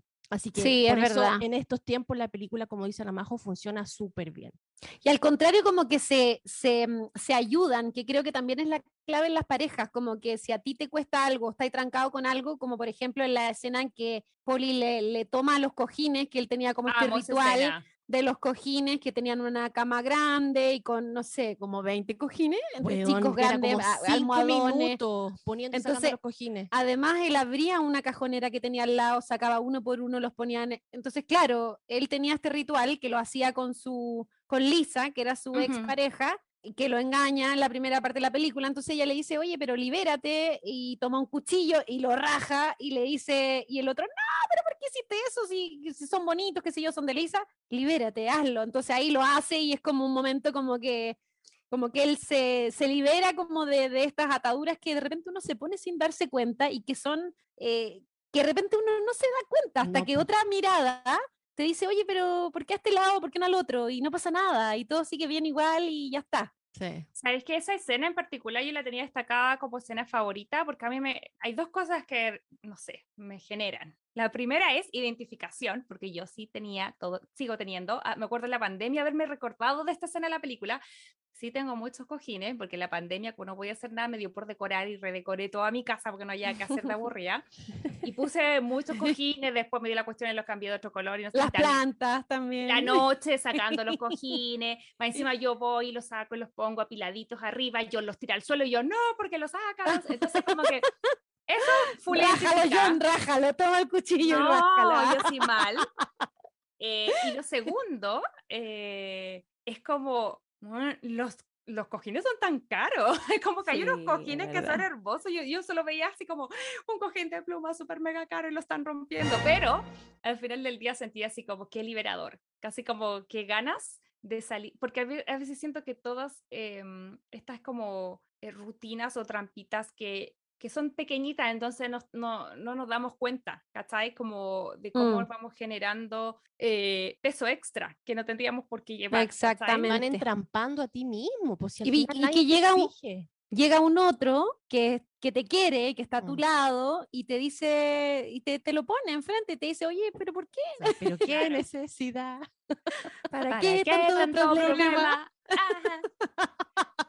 Oye, eh, yo creo que es súper fácil identificar si el Sí. problema en el, en el ojo ajeno, la paja ajena, no sé cómo se dice el dicho. Sí, Porque siento La que ambos paja, la el paja en el ojo ajeno. Ajeno. Eso, eso ahí está. Ver la paja en el ojo ajeno, ahí está. Porque siento yo que ambos ayudan harto, pero por ejemplo, así como uno podría tender a identificar que el cambio más visible, entre comillas, es el de Rubén, porque Polly llega, le cambia su mundo y se- como que se abre, se relaja y sale básicamente de su zona de confort. No sé si se Mm. relaja, pero sale de su zona de confort, que eso es lo, es lo más bacán. em, pero a su vez, eh, Polly eh, también tenía un montón de yayitas que era incapaz de ver y que yo siento que su drama era el, el hecho de que por un tema familiar, siento yo como que siento que cuando las cosas se ponían complicadas ella se iba y que su Mm. tema de haber vivido en África, en Portland, en no sé dónde, tenía que ver que cuando veía algún tipo de conflicto, ella eh, lo, lo evitaba y se iba. Mm. Entonces siento Sí. yo que, que fue como que ambos se, eh, se, se hicieron ver sus propios problemas y, y por eso funcionaban bien como pareja. Sí, total. Hay otra imagen, otra, otro momento de la película que es más chiquitito de lo que tú dices, pero también siento que le aporta a Polly porque finalmente él le regala a ella un buscador de llaves, que es Mm. como con, so- con sonido. Entonces ella dice, ¿para qué? Si yo no necesito esto, como que filo. Y en una parte se le pierden las llaves y como que le dice, oye, pero están hablando por teléfono y dice, oye, pero, pero ya, pues apúrate. Sí, espérate que no encuentro las llaves, pero usa el, el, el buscador. No, si no lo tengo, no sé qué. Lo busca y se da cuenta que ella tenía las llaves adentro del refrigerador. Así como, entonces ella se mira así como, uh, bueno, lo que yo interpreto, ¿ah? Como que ella dice como, wow, en verdad, Esta desorden. Pero cuestión no- sirve. claro, y dice como, chuta, claro. Entonces, claro, como que tal cual, como que ambos se apoyan en eso y, y- yo creo que esa es la clave de las relaciones también. A mí me pasa que yo ya para cerrar, porque no he- hemos hablado, extendido harto de esta película, yo solamente quiero quedarme con una frase eh, que no, hay, están los personajes secundarios, que antes de cerrar los quiero hablar un poquitito, que son el amigo, que es este actor que se llamaba, porque falleció hace unos años atrás, el mismo que había hecho la película de Capote. No. De una sobredosis, si no me equivoco. Oh, yo no atrás. sabía que se había muerto este señor. Sí, Sí, el Philip las- Seymour Hoffman. Sí. Él, era- Oh. él hacía el, el personaje de Sandy Lyle, que era el mejor amigo de Rubén. Que era bien sido como- pelotudo igual. Ahí le da Sí, puros malos había- consejos. Sí, que había sido una especie como de Macaulay Culkin. Había hecho Sí. como una película bacán eh, cuando chico y, y se había quedado pegado en eso. Y se creía rockstar. loco. Que era como las lágrimas de cocodrilo, una cosa así. Sí. Se llamaba la película. Era muy graciosa. Eh, lo que me pasaba con él y con los personajes que hacían de eh, los papás de Rubén, que tienen varias intervenciones, la mamá es como, ¿qué onda? ¿Eres como la mamá de Lisa o la mamá de Rubén? Porque siento que le da demasiada ficha a la ex. Pero en fin, Mm. y el papá no hablaba nada. eh, y como que me recordó muchos papás de amigas que he conocido toda la vida que no hablan nada, pero cuando Oh. hablan, hablan algo preciso, ¿cachai? Y ese es el caso del papá de, mm, de Rubén, quien tiene una pura línea en la película, pero me encanta porque el papá le dice, no es sobre el pasado o sobre lo que puede pasar en el futuro, es sobre vivir la vida y disfrutar el viaje. Y cuando menos te lo esperas, algo sensacional ocurrirá, algo más genial de lo que habías planeado.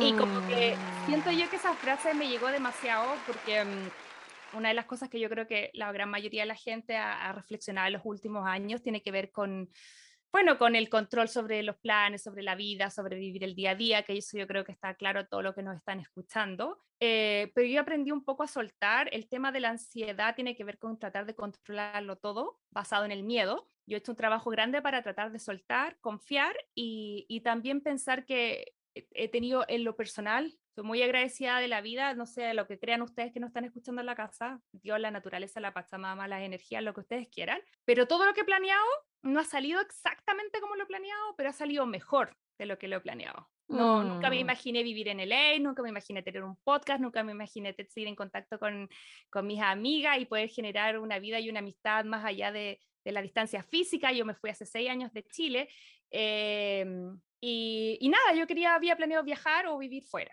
eso, pero nunca tener la vida que tengo. Entonces, como que me identificó un montón, porque sentí que a veces uno está tan cerrado en generar un plan. A la gente que está en el colegio más joven, que quiere entrar en tal universidad o quiere hacer tal carrera y que quiere como decidir su futuro eh, de forma muy cerrada e intransigente, yo creo que está súper bien tener metas y, y tener como guías, pero también está súper bueno estar atento a las señales y a las cosas que te pone la vida, porque de repente la vida te pone un plan mejor del que uno tiene. No sé, Es verdad, hay que dejarse llevar. hay que fluir. Sí, no, a, Hay que a mí una fluir. de las enseñanzas que me dio mi familia fue nunca tengas solo un plan, siempre ten plan A, B, C, D, hasta el Z. Si no resulta esto, me voy por otro lado, si no pero siempre estoy así como mutando y haciendo muchas cosas por lo mismo, y así no resulta plan A, o entonces hay un B, un C, un D, la weá a hacer algo. Siempre Estoy preparada. Fantástico. Sí. Oye, ¿y ustedes no se han encontrado en esta disyuntiva a veces de hacer esta famosa lista? Que no es primera vez que vemos esta cuestión de que esta lista de pros y de pro y es contra. calcado al capítulo que vimos en Friends, que lo en comentamos Friends, en el capítulo de claro, Friendsgiving. eh, que a- mucha gente lo critica, es como, ay, ¿quién eres tú? Así como para andar haciendo pro y contra y no sé qué. Pero ¿se han visto ustedes alguna vez en esa, en esa situación? O sea, Así como, como, que, no sé, este, No este sé, yo no creo, fíjate. tiene Yo- esto, esto. Yo creo que nunca he hecho una lista, yo creo que tiene que ver porque igual soy súper fan de Friends y recuerdo perfecto capítulo 8, temporada 2, eh, Ah, que cuando... altura 0024, número, o sea, mi abro número. comilla. Ah, que a, a Ross no le fue muy bien con su lista de pro y cons y hay varios ejemplos en, en este género.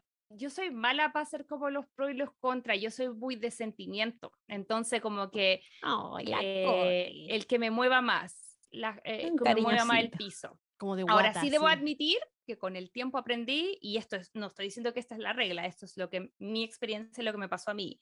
Como que siento que habían, como que antes yo le ponía más valor al- a, la pasión y al riesgo y a todo, así como lo guay, como que a estaba la más poli, a la poli que lleva dentro. al chico malo y la cuestión. Y sabéis que yo, en lo personal, como que siento que con los años y con la pareja actual que tengo, como que yo, eh, o sea, yo me casé enamorada, pero yo estoy más enamorada ahora y tiene que ver con no un amor así, ah, pasional, porque nos vamos de viaje carrete a bailar, no. Es porque hemos soportado una pandemia juntos, es porque estuvimos encerrados un año y medio y, y nos aprendimos a querer, a respetar, a dar nuestro espacio, porque me ha apoyado en mis temas de, de ansiedad, porque yo lo apoyo a él en sus temas laborales, y como que bajo ese tipo de cosas el amor ha ido creciendo y fluyendo. Pero no era la visión de amor que yo tenía más chica. ¿Cachai? Como Mm. que para mí, si hubiese puesto, eh, si me hubiera puesto a hacer esas listas, por supuesto que sería así como, ah, con el que puedo viajar y salir y pasarlo bien y no sé qué, ¿cachai? Y ahora yo creo que es, es con alguien que me ayude, que sea un compañero de vida, ¿cachai? Eh, que me acompañe en este viaje nomás, po, Y que te respete, que- porque al, Muy al- bonito. al- ¿cómo se llama? Al aceptar también cada uno como es, también está el respeto ahí, po, ¿cachai? Sí, como, total. Yo acepto como eres, te respeto y ya, le damos nomás. Y ya para ir cerrando, quiero, eh, vamos a partir con nuestra invitada. Em, quiero que nos cuentes, Suilín, em, si tuvieras que poner de 1 a 5 corazones, ¿cuál es tu Ya. nota para esta película eh, y si la recomiendas o no? De uno a cinco corazones. Ay, a mí me encanta esta película. Siento que cada vez que la veo, la pongo y yo le doy. No sé si le han dado cinco ya a alguna. Sí, a sí, todas, yo. sí. La ¿A idea una. últimas creo que hemos estado No, la idea a generosas. ni una, yo le doy a todas. Pero, pero ¿sabes qué? Como yo no voy a volver más, probablemente, yo me la voy a jugar con cinco. Está Porque bien, está bien. encuentro que esta película tiene todo. Tiene como humor, tiene como desamor, como dice la Cote, parte con un quiebre amoroso, entre comillas, que es como siempre lo que va más al final, como que al tiro te en- dramáticamente como en amor, digamos. Te sorprende, eh, tiene esto como que tú te podías identificar con uno o con otro.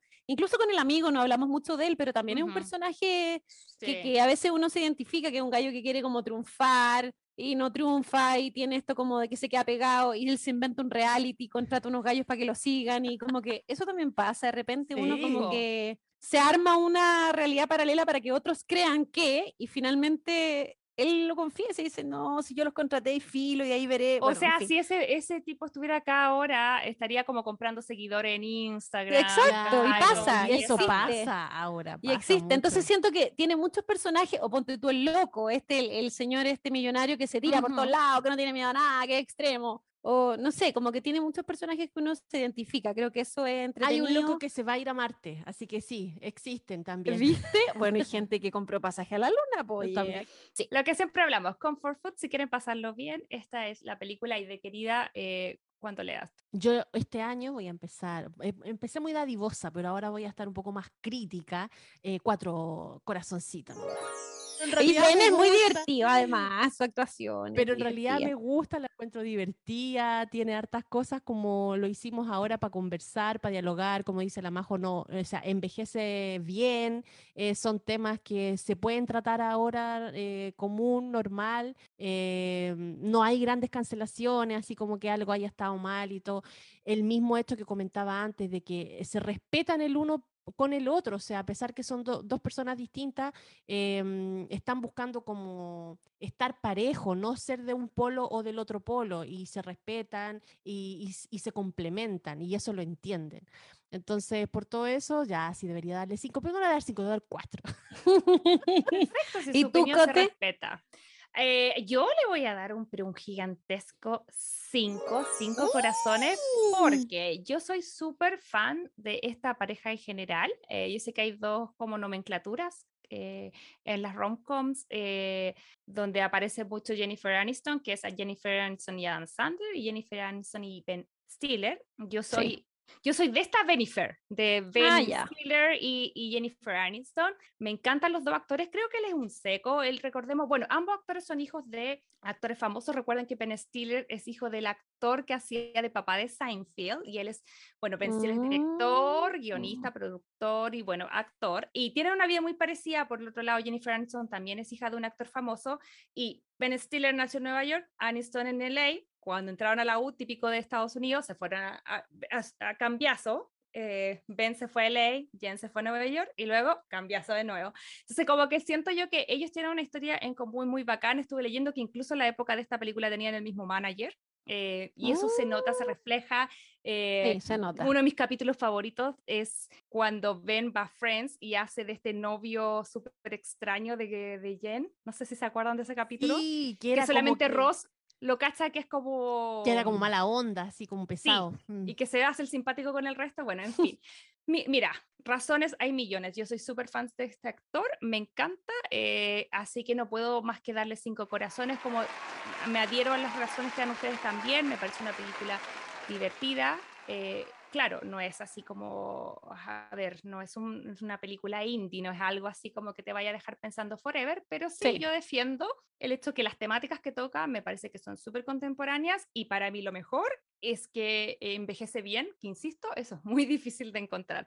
Así que a los que nos están escuchando, tanto en Estados Unidos, en Chile, como en otras latitudes, les recordamos que mi novia Polly está disponible en Netflix para que la puedan ver.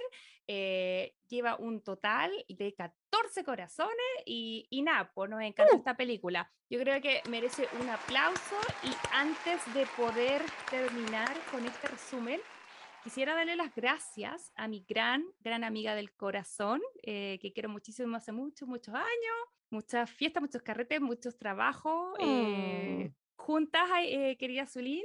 Eh, Me alegra haber podido presentarte a la idea que era un fantasma en tu vida. Sí, ahí de yo te conocía, pero virtualmente, no había conversado contigo más allá de ah, el shopping. Y ya Claro, nos ya- conoceremos físicamente ya. Ahí Sí, te dejamos Tú vives en. LA, ¿verdad? Sí. Yo vivo en un pueblito cerca de Ley. Era un pueblito, digo yo, en Ah, realidad ay, un- es Se llama. Temécula, es como Casablanca. Para Mm. la gente Ah, ya, ya, como ya, esa ya, onda, ya. es como al lado de las viñas, campos. Qué rico, Sí, fantástico. es bien bonito. Oye, eh, pero ya, para poder cerrar, eh, nada, puedo agradecerte, querida amiga, por darte el tiempo de venir acá a conversar con nosotras, a pelar el cable sobre esta película. Mm. Y, y nada, reiterarle a la, a la gente dónde te pueden ubicar con el tema de las emprendedoras para quienes se hayan entusiasmado, tal vez quieren salir en alguna futura temporada, cómo te ubican y dónde, querida Zulín. Y, y nada, la gente que quiera conocer más de Cazadora de Emprendedores puede buscarme en todas las redes sociales, Instagram, YouTube, Facebook, como Cazadora, con A final, de Emprendedores. eh, y ahí puede encontrar más historias de emprendimiento, saber cómo, cómo se puede emprender, eh, de qué manera, qué es lo más fácil, qué es lo más difícil, qué recomiendan otros emprendedores quizás de un rubro más parecido a lo que tú estás emprendiendo. Y se pueden dar cuenta que emprender es algo muy maravilloso porque uno es su propio jefe, y, pero tiene varias dificultades como todo en la vida y también muchos momentos gloriosos y bonitos. Así que que podamos compartir juntos una comunidad que se apoya mucho y eh, estoy en Instagram como arroba cazadora de emprendedores. Ahí me pueden ubicar pronto página web y pronto podcast también. Muy bien, ahí estaremos. tenéis que invitar con nuestro entonces. emprendimiento de Por supuesto, por supuesto, por supuesto que sí, para que me cuenten cómo surgió, porque igual me da duda, así como en qué minuto, qué es lo que les hizo clic, qué, qué las motivó a emprender con esto, porque me imagino que cada una estaba en otras cosas. Siempre hay algo que, que cambia tu vida, como decíamos ahí con mi novia Poli, que algo que es un quiebre, a veces positivo, a veces negativo, pero es una cosa que te cambia y tú decís, oye, de aquí para adelante yo quiero hacer otra cosa. Claro. Así que, bueno, Nos vamos a eso. guardar esa historia porque es larga, así que la vamos a contar en tu podcast. Gracias, amiga, La por primicia la vas a tener tú. Ah, Fantástico, las espero en Cazadora de Emprendedores a las dos. Maratoneando. Muy bienvenidos a esta nueva sección que hemos denominado Maratoneando eh, en su primera edición. Va a estar dedicada a una serie que ustedes nos solicitaron a través de redes sociales. Se trata nada más y nada menos que Sex and the City, eh, esta mm, serie original de HBO que estuvo al aire entre eh, el año 98 y el 2004 que dejó la pata cuando salió, eh, que Mm. todavía lo hace de cierta forma y que se ha transformado en una serie de culto para muchos, muchas y muchas eh, en distintos países. Siento que esta serie ha sido muy icónica desde el punto de vista de mostrar la amistad, las problemáticas de la mujer moderna en la ciudad, en esta primera temporada se va a centrar muchísimo en la sortería de sus cuatro protagonistas, que bueno, no tengo más que recordarles sus nombres porque creo que está en la mente de todos, que son por supuesto eh, Sarah Jessica Parker, que eh, encarna a Carrie Bradshaw, que es esta columnista de sexo en este periódico ficticio llamado eh, The New York Star. Y obviamente ella y sus aventuras con sus amigas Samantha Jones, interpretada por Kim Cattrall, Charlotte York, interpretada por Kathy Davis, y Miranda Hobbs, que está interpretada por eh, Cynthia Nixon, que las queremos un montón. Yo creo que esto es un poco el mismo fenómeno de las Spice Girls, que tiene que ver con que uno elegía cuál se sentía identificada. Cuál, cuál- sí. cuál- yo ya al tiro, al toque, antes de seguir, ¿con cuál te identificabas y tú, Aide, Eh, siempre quise ser Carrie, aunque no sé qué tanto tengo de Carrie, pero sí, o sea, para mí la Carrie era la más, la más atrayente en, en el... Pero igual tengo cosas de Charlotte. Yo creo que la Carrie y la Charlotte, por ahí estoy. Oye, a mí me pasaba que obviamente si hay alguien como más, así como cercano a mi vida, así como periodista, no sé qué, columna todo, debería ser Carrie, pero ¿sabes qué? Cuando yo era chica me gustaba Charlotte. pero volviendo a la serie, esta es una serie muy interesante, eh, su primera temporada tiene 12 capítulos, duran alrededor de 26 minutos cada uno, así que se hace súper fácil de maratonear. Nosotros nos yo había visto esto, yo creo que hace un par de años atrás me puse a verla por primera vez y ahora esta semana para preparar el capítulo, yo creo que la vi en un día y medio, dedicándole un par de horitas, uno en una hora se ve unos cuatro, así que no, no te demoras tanto. Y en lo personal, a mí me gustó muchísimo esta primera temporada, estuve anotando los nombres y las temáticas de los capítulos conforme los iba viendo y ¿Ya? sabes que quedé bien impresionada porque siento que la gente a veces siento que la tilda un poco de, mm, yo entiendo que la época tal vez el mensaje no, no es un 100% el que tal vez nosotros quisiéramos pacificar hoy, pero para la época me parecía que era súper transgresora. Siento yo que muchas veces la gente la tilda como de una serie un poco más como banal y hueca porque si bien las grandes problemáticas de estas personas no eran nada trascendental, o sea, estamos hablando de cuatro mujeres blancas, de buen pasar económico, realizadas, es, eh, qué sé yo, con todas sus necesidades como cubiertas, entonces por lo tanto sus necesidades trascendentales y sus problemas son tonteras a lo mejor si uno los compara con otras cosas más importantes, eh, que era solamente el tema de la soltería, de buscar el amor, eh, de tal vez eh, realizarse lo profesional, pero yo siento que uno tiene que ver, mm, no sé, medir la serie como con cada vara que le corresponde, o sea, si vamos a estar comparando absolutamente todo con cinearte, con cosas profundas, no todo va a ser Parasite, como que yo soy de la idea que uno necesita una serie, entre comillas, que cumplan el rol de entretención, y no sé qué te pasaba a ti, pero a mí, antes de entrar al tema como de- del sexo, que obviamente es lo que se va a tocar más en esa época, siento yo que el tema del vestuario y de la, y de la ciudad y de la soltería y de salir, a mí me parecía súper atractivo, no sé qué sensación te dio a ti cuando la viste. Sí, pues súper atractivo, igual como decís tú, porque era algo que la estaba rompiendo en ese momento. Esta mujer libre de vestirse como quería, de que tenía autonomía, de que podía decidir con quién estar y con quién no estar. Tienes razón, ella es- me gusta ese personaje, como que rompe el esquema de otras series que eran mucho más familiares. Bueno, tú me dijiste en otros capítulos que tú la habías visto como cuando se estrenó, yo la En vi la mucho, mucho después. En la red sí, yo no era tan, tan grande tampoco, pues era como chica. No, pero yo la vi después y en el 98 yo estaba viendo Dawson and Creek, creo. Sí, No, yo la vi después, pero sí recuerdo que la vi en la red. Ahora, ya, sí, la daban en la noche. Sí, ahí la vi, pero no te estoy, te estoy hablando, no sé, yo creo que como a principios del 2000, puede ser, que la empecé a ver. Claro, ahí ya estaba en la enseñanza media. No, yo la vi, yo te digo, en California. Yo la vi así como hace cuatro o cinco años atrás. Obviamente había visto las películas y había visto como un par de capítulos eh, así sueltos, pero así como sentarme a verla y maratonearla, como lo estamos proponiendo acá, fue hace poco. Y sabes qué, a mí me pasa que a mí me gustó, sobre todo porque como ya, como que siento que... Todas las cosas que me hacen ruido, yo más o menos recuerdo un poco en qué termina, o ya vi las películas, ahora estoy eh, muy emocionada de ver Just Like That, que es que en el fondo esta serie nueva, que, que ya es en el presente, en el 2021, 2022. Entonces, como que ya no me hago tanto la cabeza de lo mismo que yo te decía, así como que tú me decías que no te gustaba la Meredith, y yo decía como, pero espérate la temporada tanto, ¿cachai? Como que siento que por eso como que hay cosas de, las de los personajes que no que al verlas y sepa dónde van eh, no me molestaron tanto pero para hacer un resumen por si alguien no la ha visto alguien que lo dudo pero yo creo que incluso este este tipo de serie que aunque tú no eras fanática y no hayas visto todos los capítulos como que uno cacha los nombres como que uno reconoce los nombres de los personajes y más o menos la- las actitudes pero igual si hay alguien volando en Marte que todavía no sepa aquí vemos cuatro mujeres exitosas que tienen otro de tipo de preocupaciones y que obviamente el amor, eh, más que el amor, el pasarlo bien, el disfrutar su soltería, el disfrutar sus 30, es algo que, que genera más su atención. Y por eso me gusta también, y disfrutar su sexualidad sin tanto tapujo, sin tanta vergüenza, porque mucho tiempo estuvo esa cuestión de que, no sé, pues esto lo hemos hablado muchas veces acá, que la mujer que tiene muchos hombres se le tilda de, pero el hombre que tiene muchas mujeres se le tilda de otra cosa.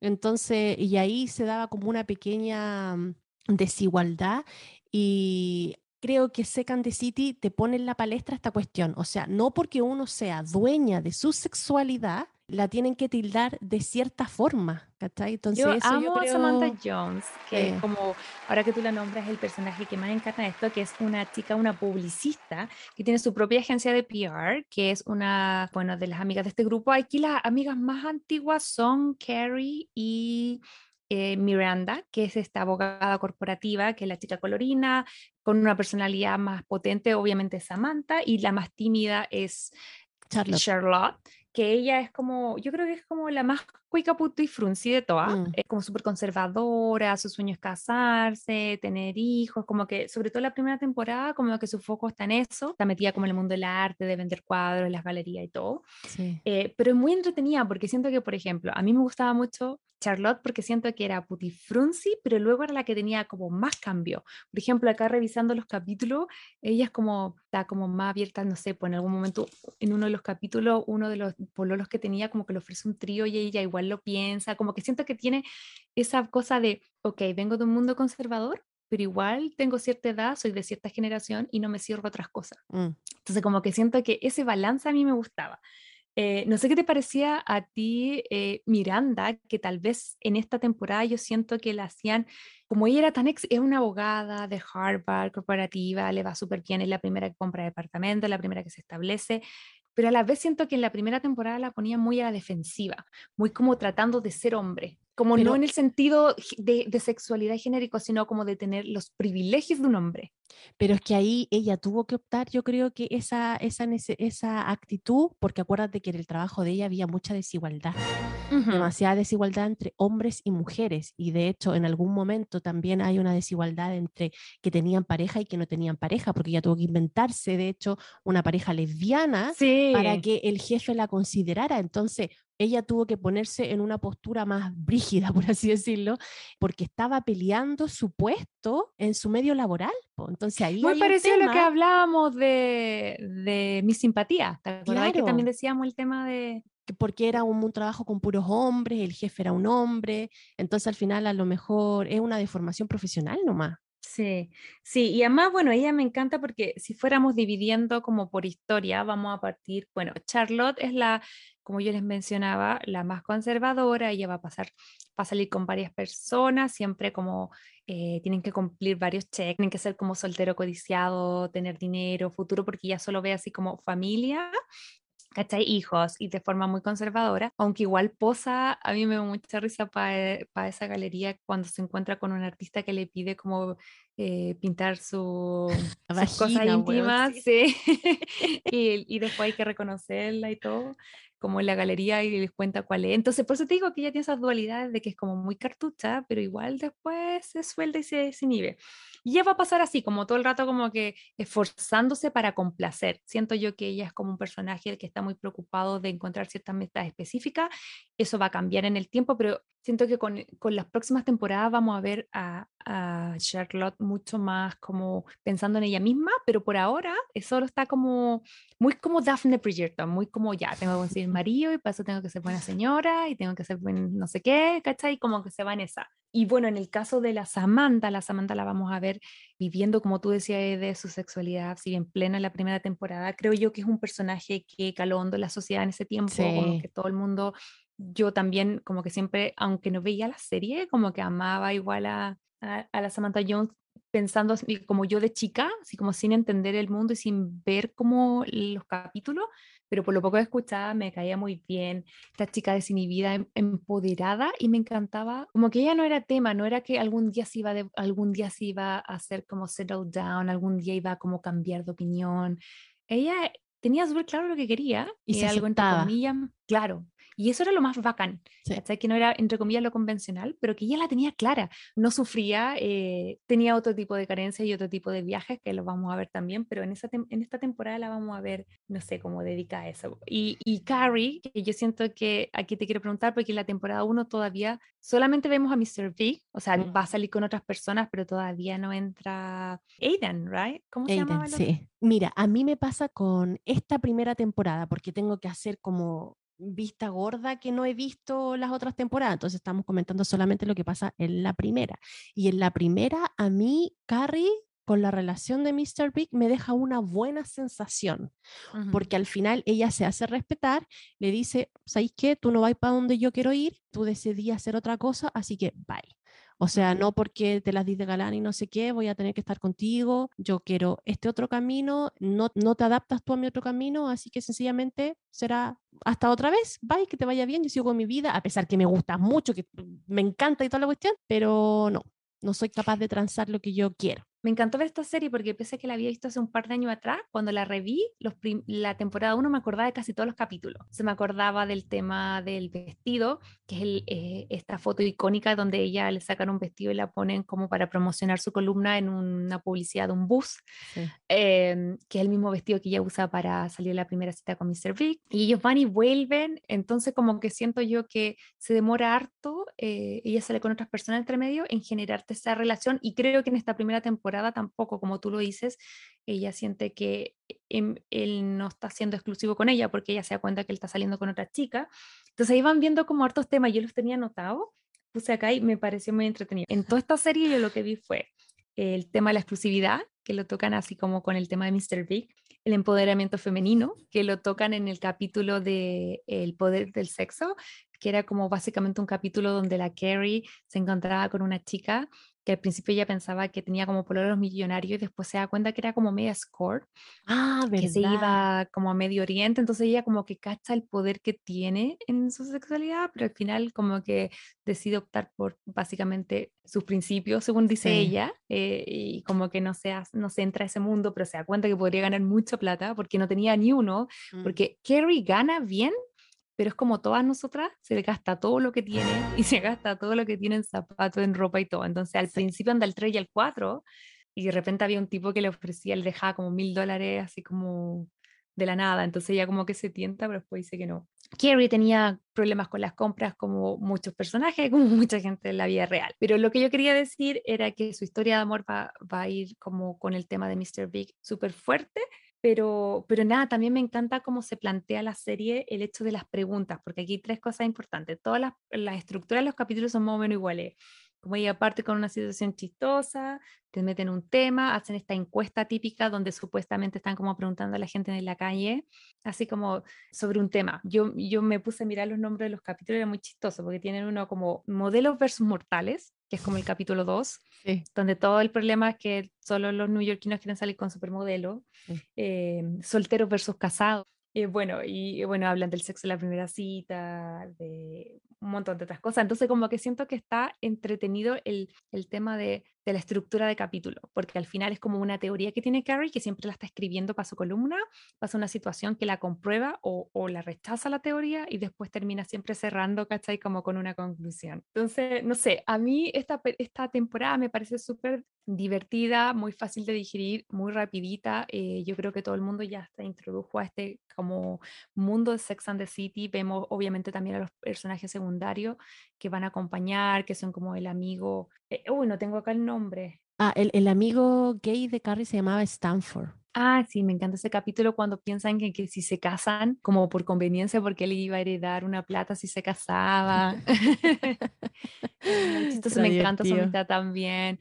No sé, está súper interesante y me gusta que estos personajes tienen un mundo más allá de los cuatro, que eso es difícil de encontrar. Uno ve como How Met Your Mother y un montón de otros como sitcoms donde, eh, no sé, po, Big Bang Theory, que son como los protagonistas y no existe nada Y no más. existe, claro. Pero en esta serie siempre están invitando amigos, van a matrimonios de no sé quién, te introducen como personajes por un puro capítulo, pero en el fondo ves que los, los protagonistas tienen como la ciudad, básicamente es el La ciudad es quinto- un personaje más. Y yo creo que tiene muchísimo que ver, por lo menos en mi caso, como con el amor a, a Nueva York y las ganas de, de ir y vivir allá. y la- bueno, ese, tiemp- ese barco ya zarpó, ya no fui ni joven ni a la cama ni soltera, pero cuando chica soñaba con hacer todas esas cosas, así que, pero yo creo que hay que agradecer que sea una serie protagonizada por mujeres donde se empodere, lo siento Aide, sé que no es tu palabra favorita, pero que se empodere a las mujeres, que se les den opciones, que se le haga, que no sea todo la búsqueda del amor, pese a que este es, este es un podcast sobre eso, pero a mí me entretiene también como el viaje, ¿cachai? Y aquí lo que importa son los, tienen, cas- casi todas tienen como mm, varios amores en distintos capítulos. Yo creo que Miranda nomás que termina con Skipper, que era este chico más Skip. joven, que me da mucha risa porque era como, le ponían así como cosa rara, que era diseñador web o, develop- o web developer, no sé Pero qué es era, que lo pero- toman como el ñoñito, po. Claro, pues y ahora yo siempre pensaba Skipper debe ser así como, no sé, sí, CEO de, no sé, Twitter. ¿Cachai? Como era el que tenía mejor pinta de todos los viejotes que, que se cas- terminaron Totalmente, y era, y era joven, pues era el más joven de todos. Sí, era po, más bueno, joven que Miranda, de hecho. Sí, po, yo creo que todas esas cosas como que están interesantes de ver. Pero bueno, ya saben, si quieren eh, seguirnos en estas maratones, pueden ver eh, la segunda temporada que la vamos a estar revisando muy pronto. Em, en HBO Max está disponible, por lo menos en Estados Unidos y acá en Chile, que yo estoy acá y se ve. Así que eso, los invitamos a que nos sigan acompañando en la temporada número 2 de Sex and the City. Y que Muy nos prontito. dejen, y que nos dejen sus comentarios en, en- acuérdense en Instagram, arroba Crazy Stupid Podcast, eh, qué les pareció, si están de acuerdo con nosotros o no. em, si tienen algún otro punto que nosotros no hablamos acá eh, que quisieran destacar, también cuéntenos eh, y escríbanos a nuestro Instagram. Y estamos dando, chicos, por finalizado este capítulo que yo creo que quedó bastante largo, más largo de lo, de lo normal. Así que espero que no, que hayan llegado hasta, e- hasta esta parte del podcast, del episodio, que le haya gustado, que le haya divertido.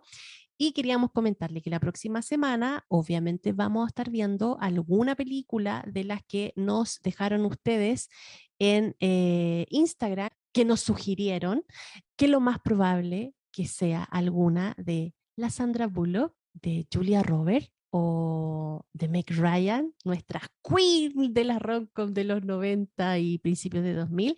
Bueno, y recuerden que el domingo lo más probable es que le vamos a estar dando nuestro domingo de recomendados y ahí le vamos a estar contando al final qué película se viene para el próximo jueves. Así que atentos chicos para que nos acompañen a verla también y nos puedan eh, estar comentando sobre el título que elijamos. Majo, ¿algunas palabras para el final de este hermoso episodio? Nada, eh, agradecerles, como decía Aide, que nos hayan escuchado, reiterarles que si les gusta este, este podcast y nos quieren ayudar a que llegue más gente, por favor apretar seguir en Spotify, Apple Podcast y Google Podcast, recomendárselo a sus amigos, a su familia, a quien quieran o piensen que les puede interesar algún fanático de las comedias románticas por ahí, por favor, ayúdenos a llegar a la mayor cantidad de gente posible.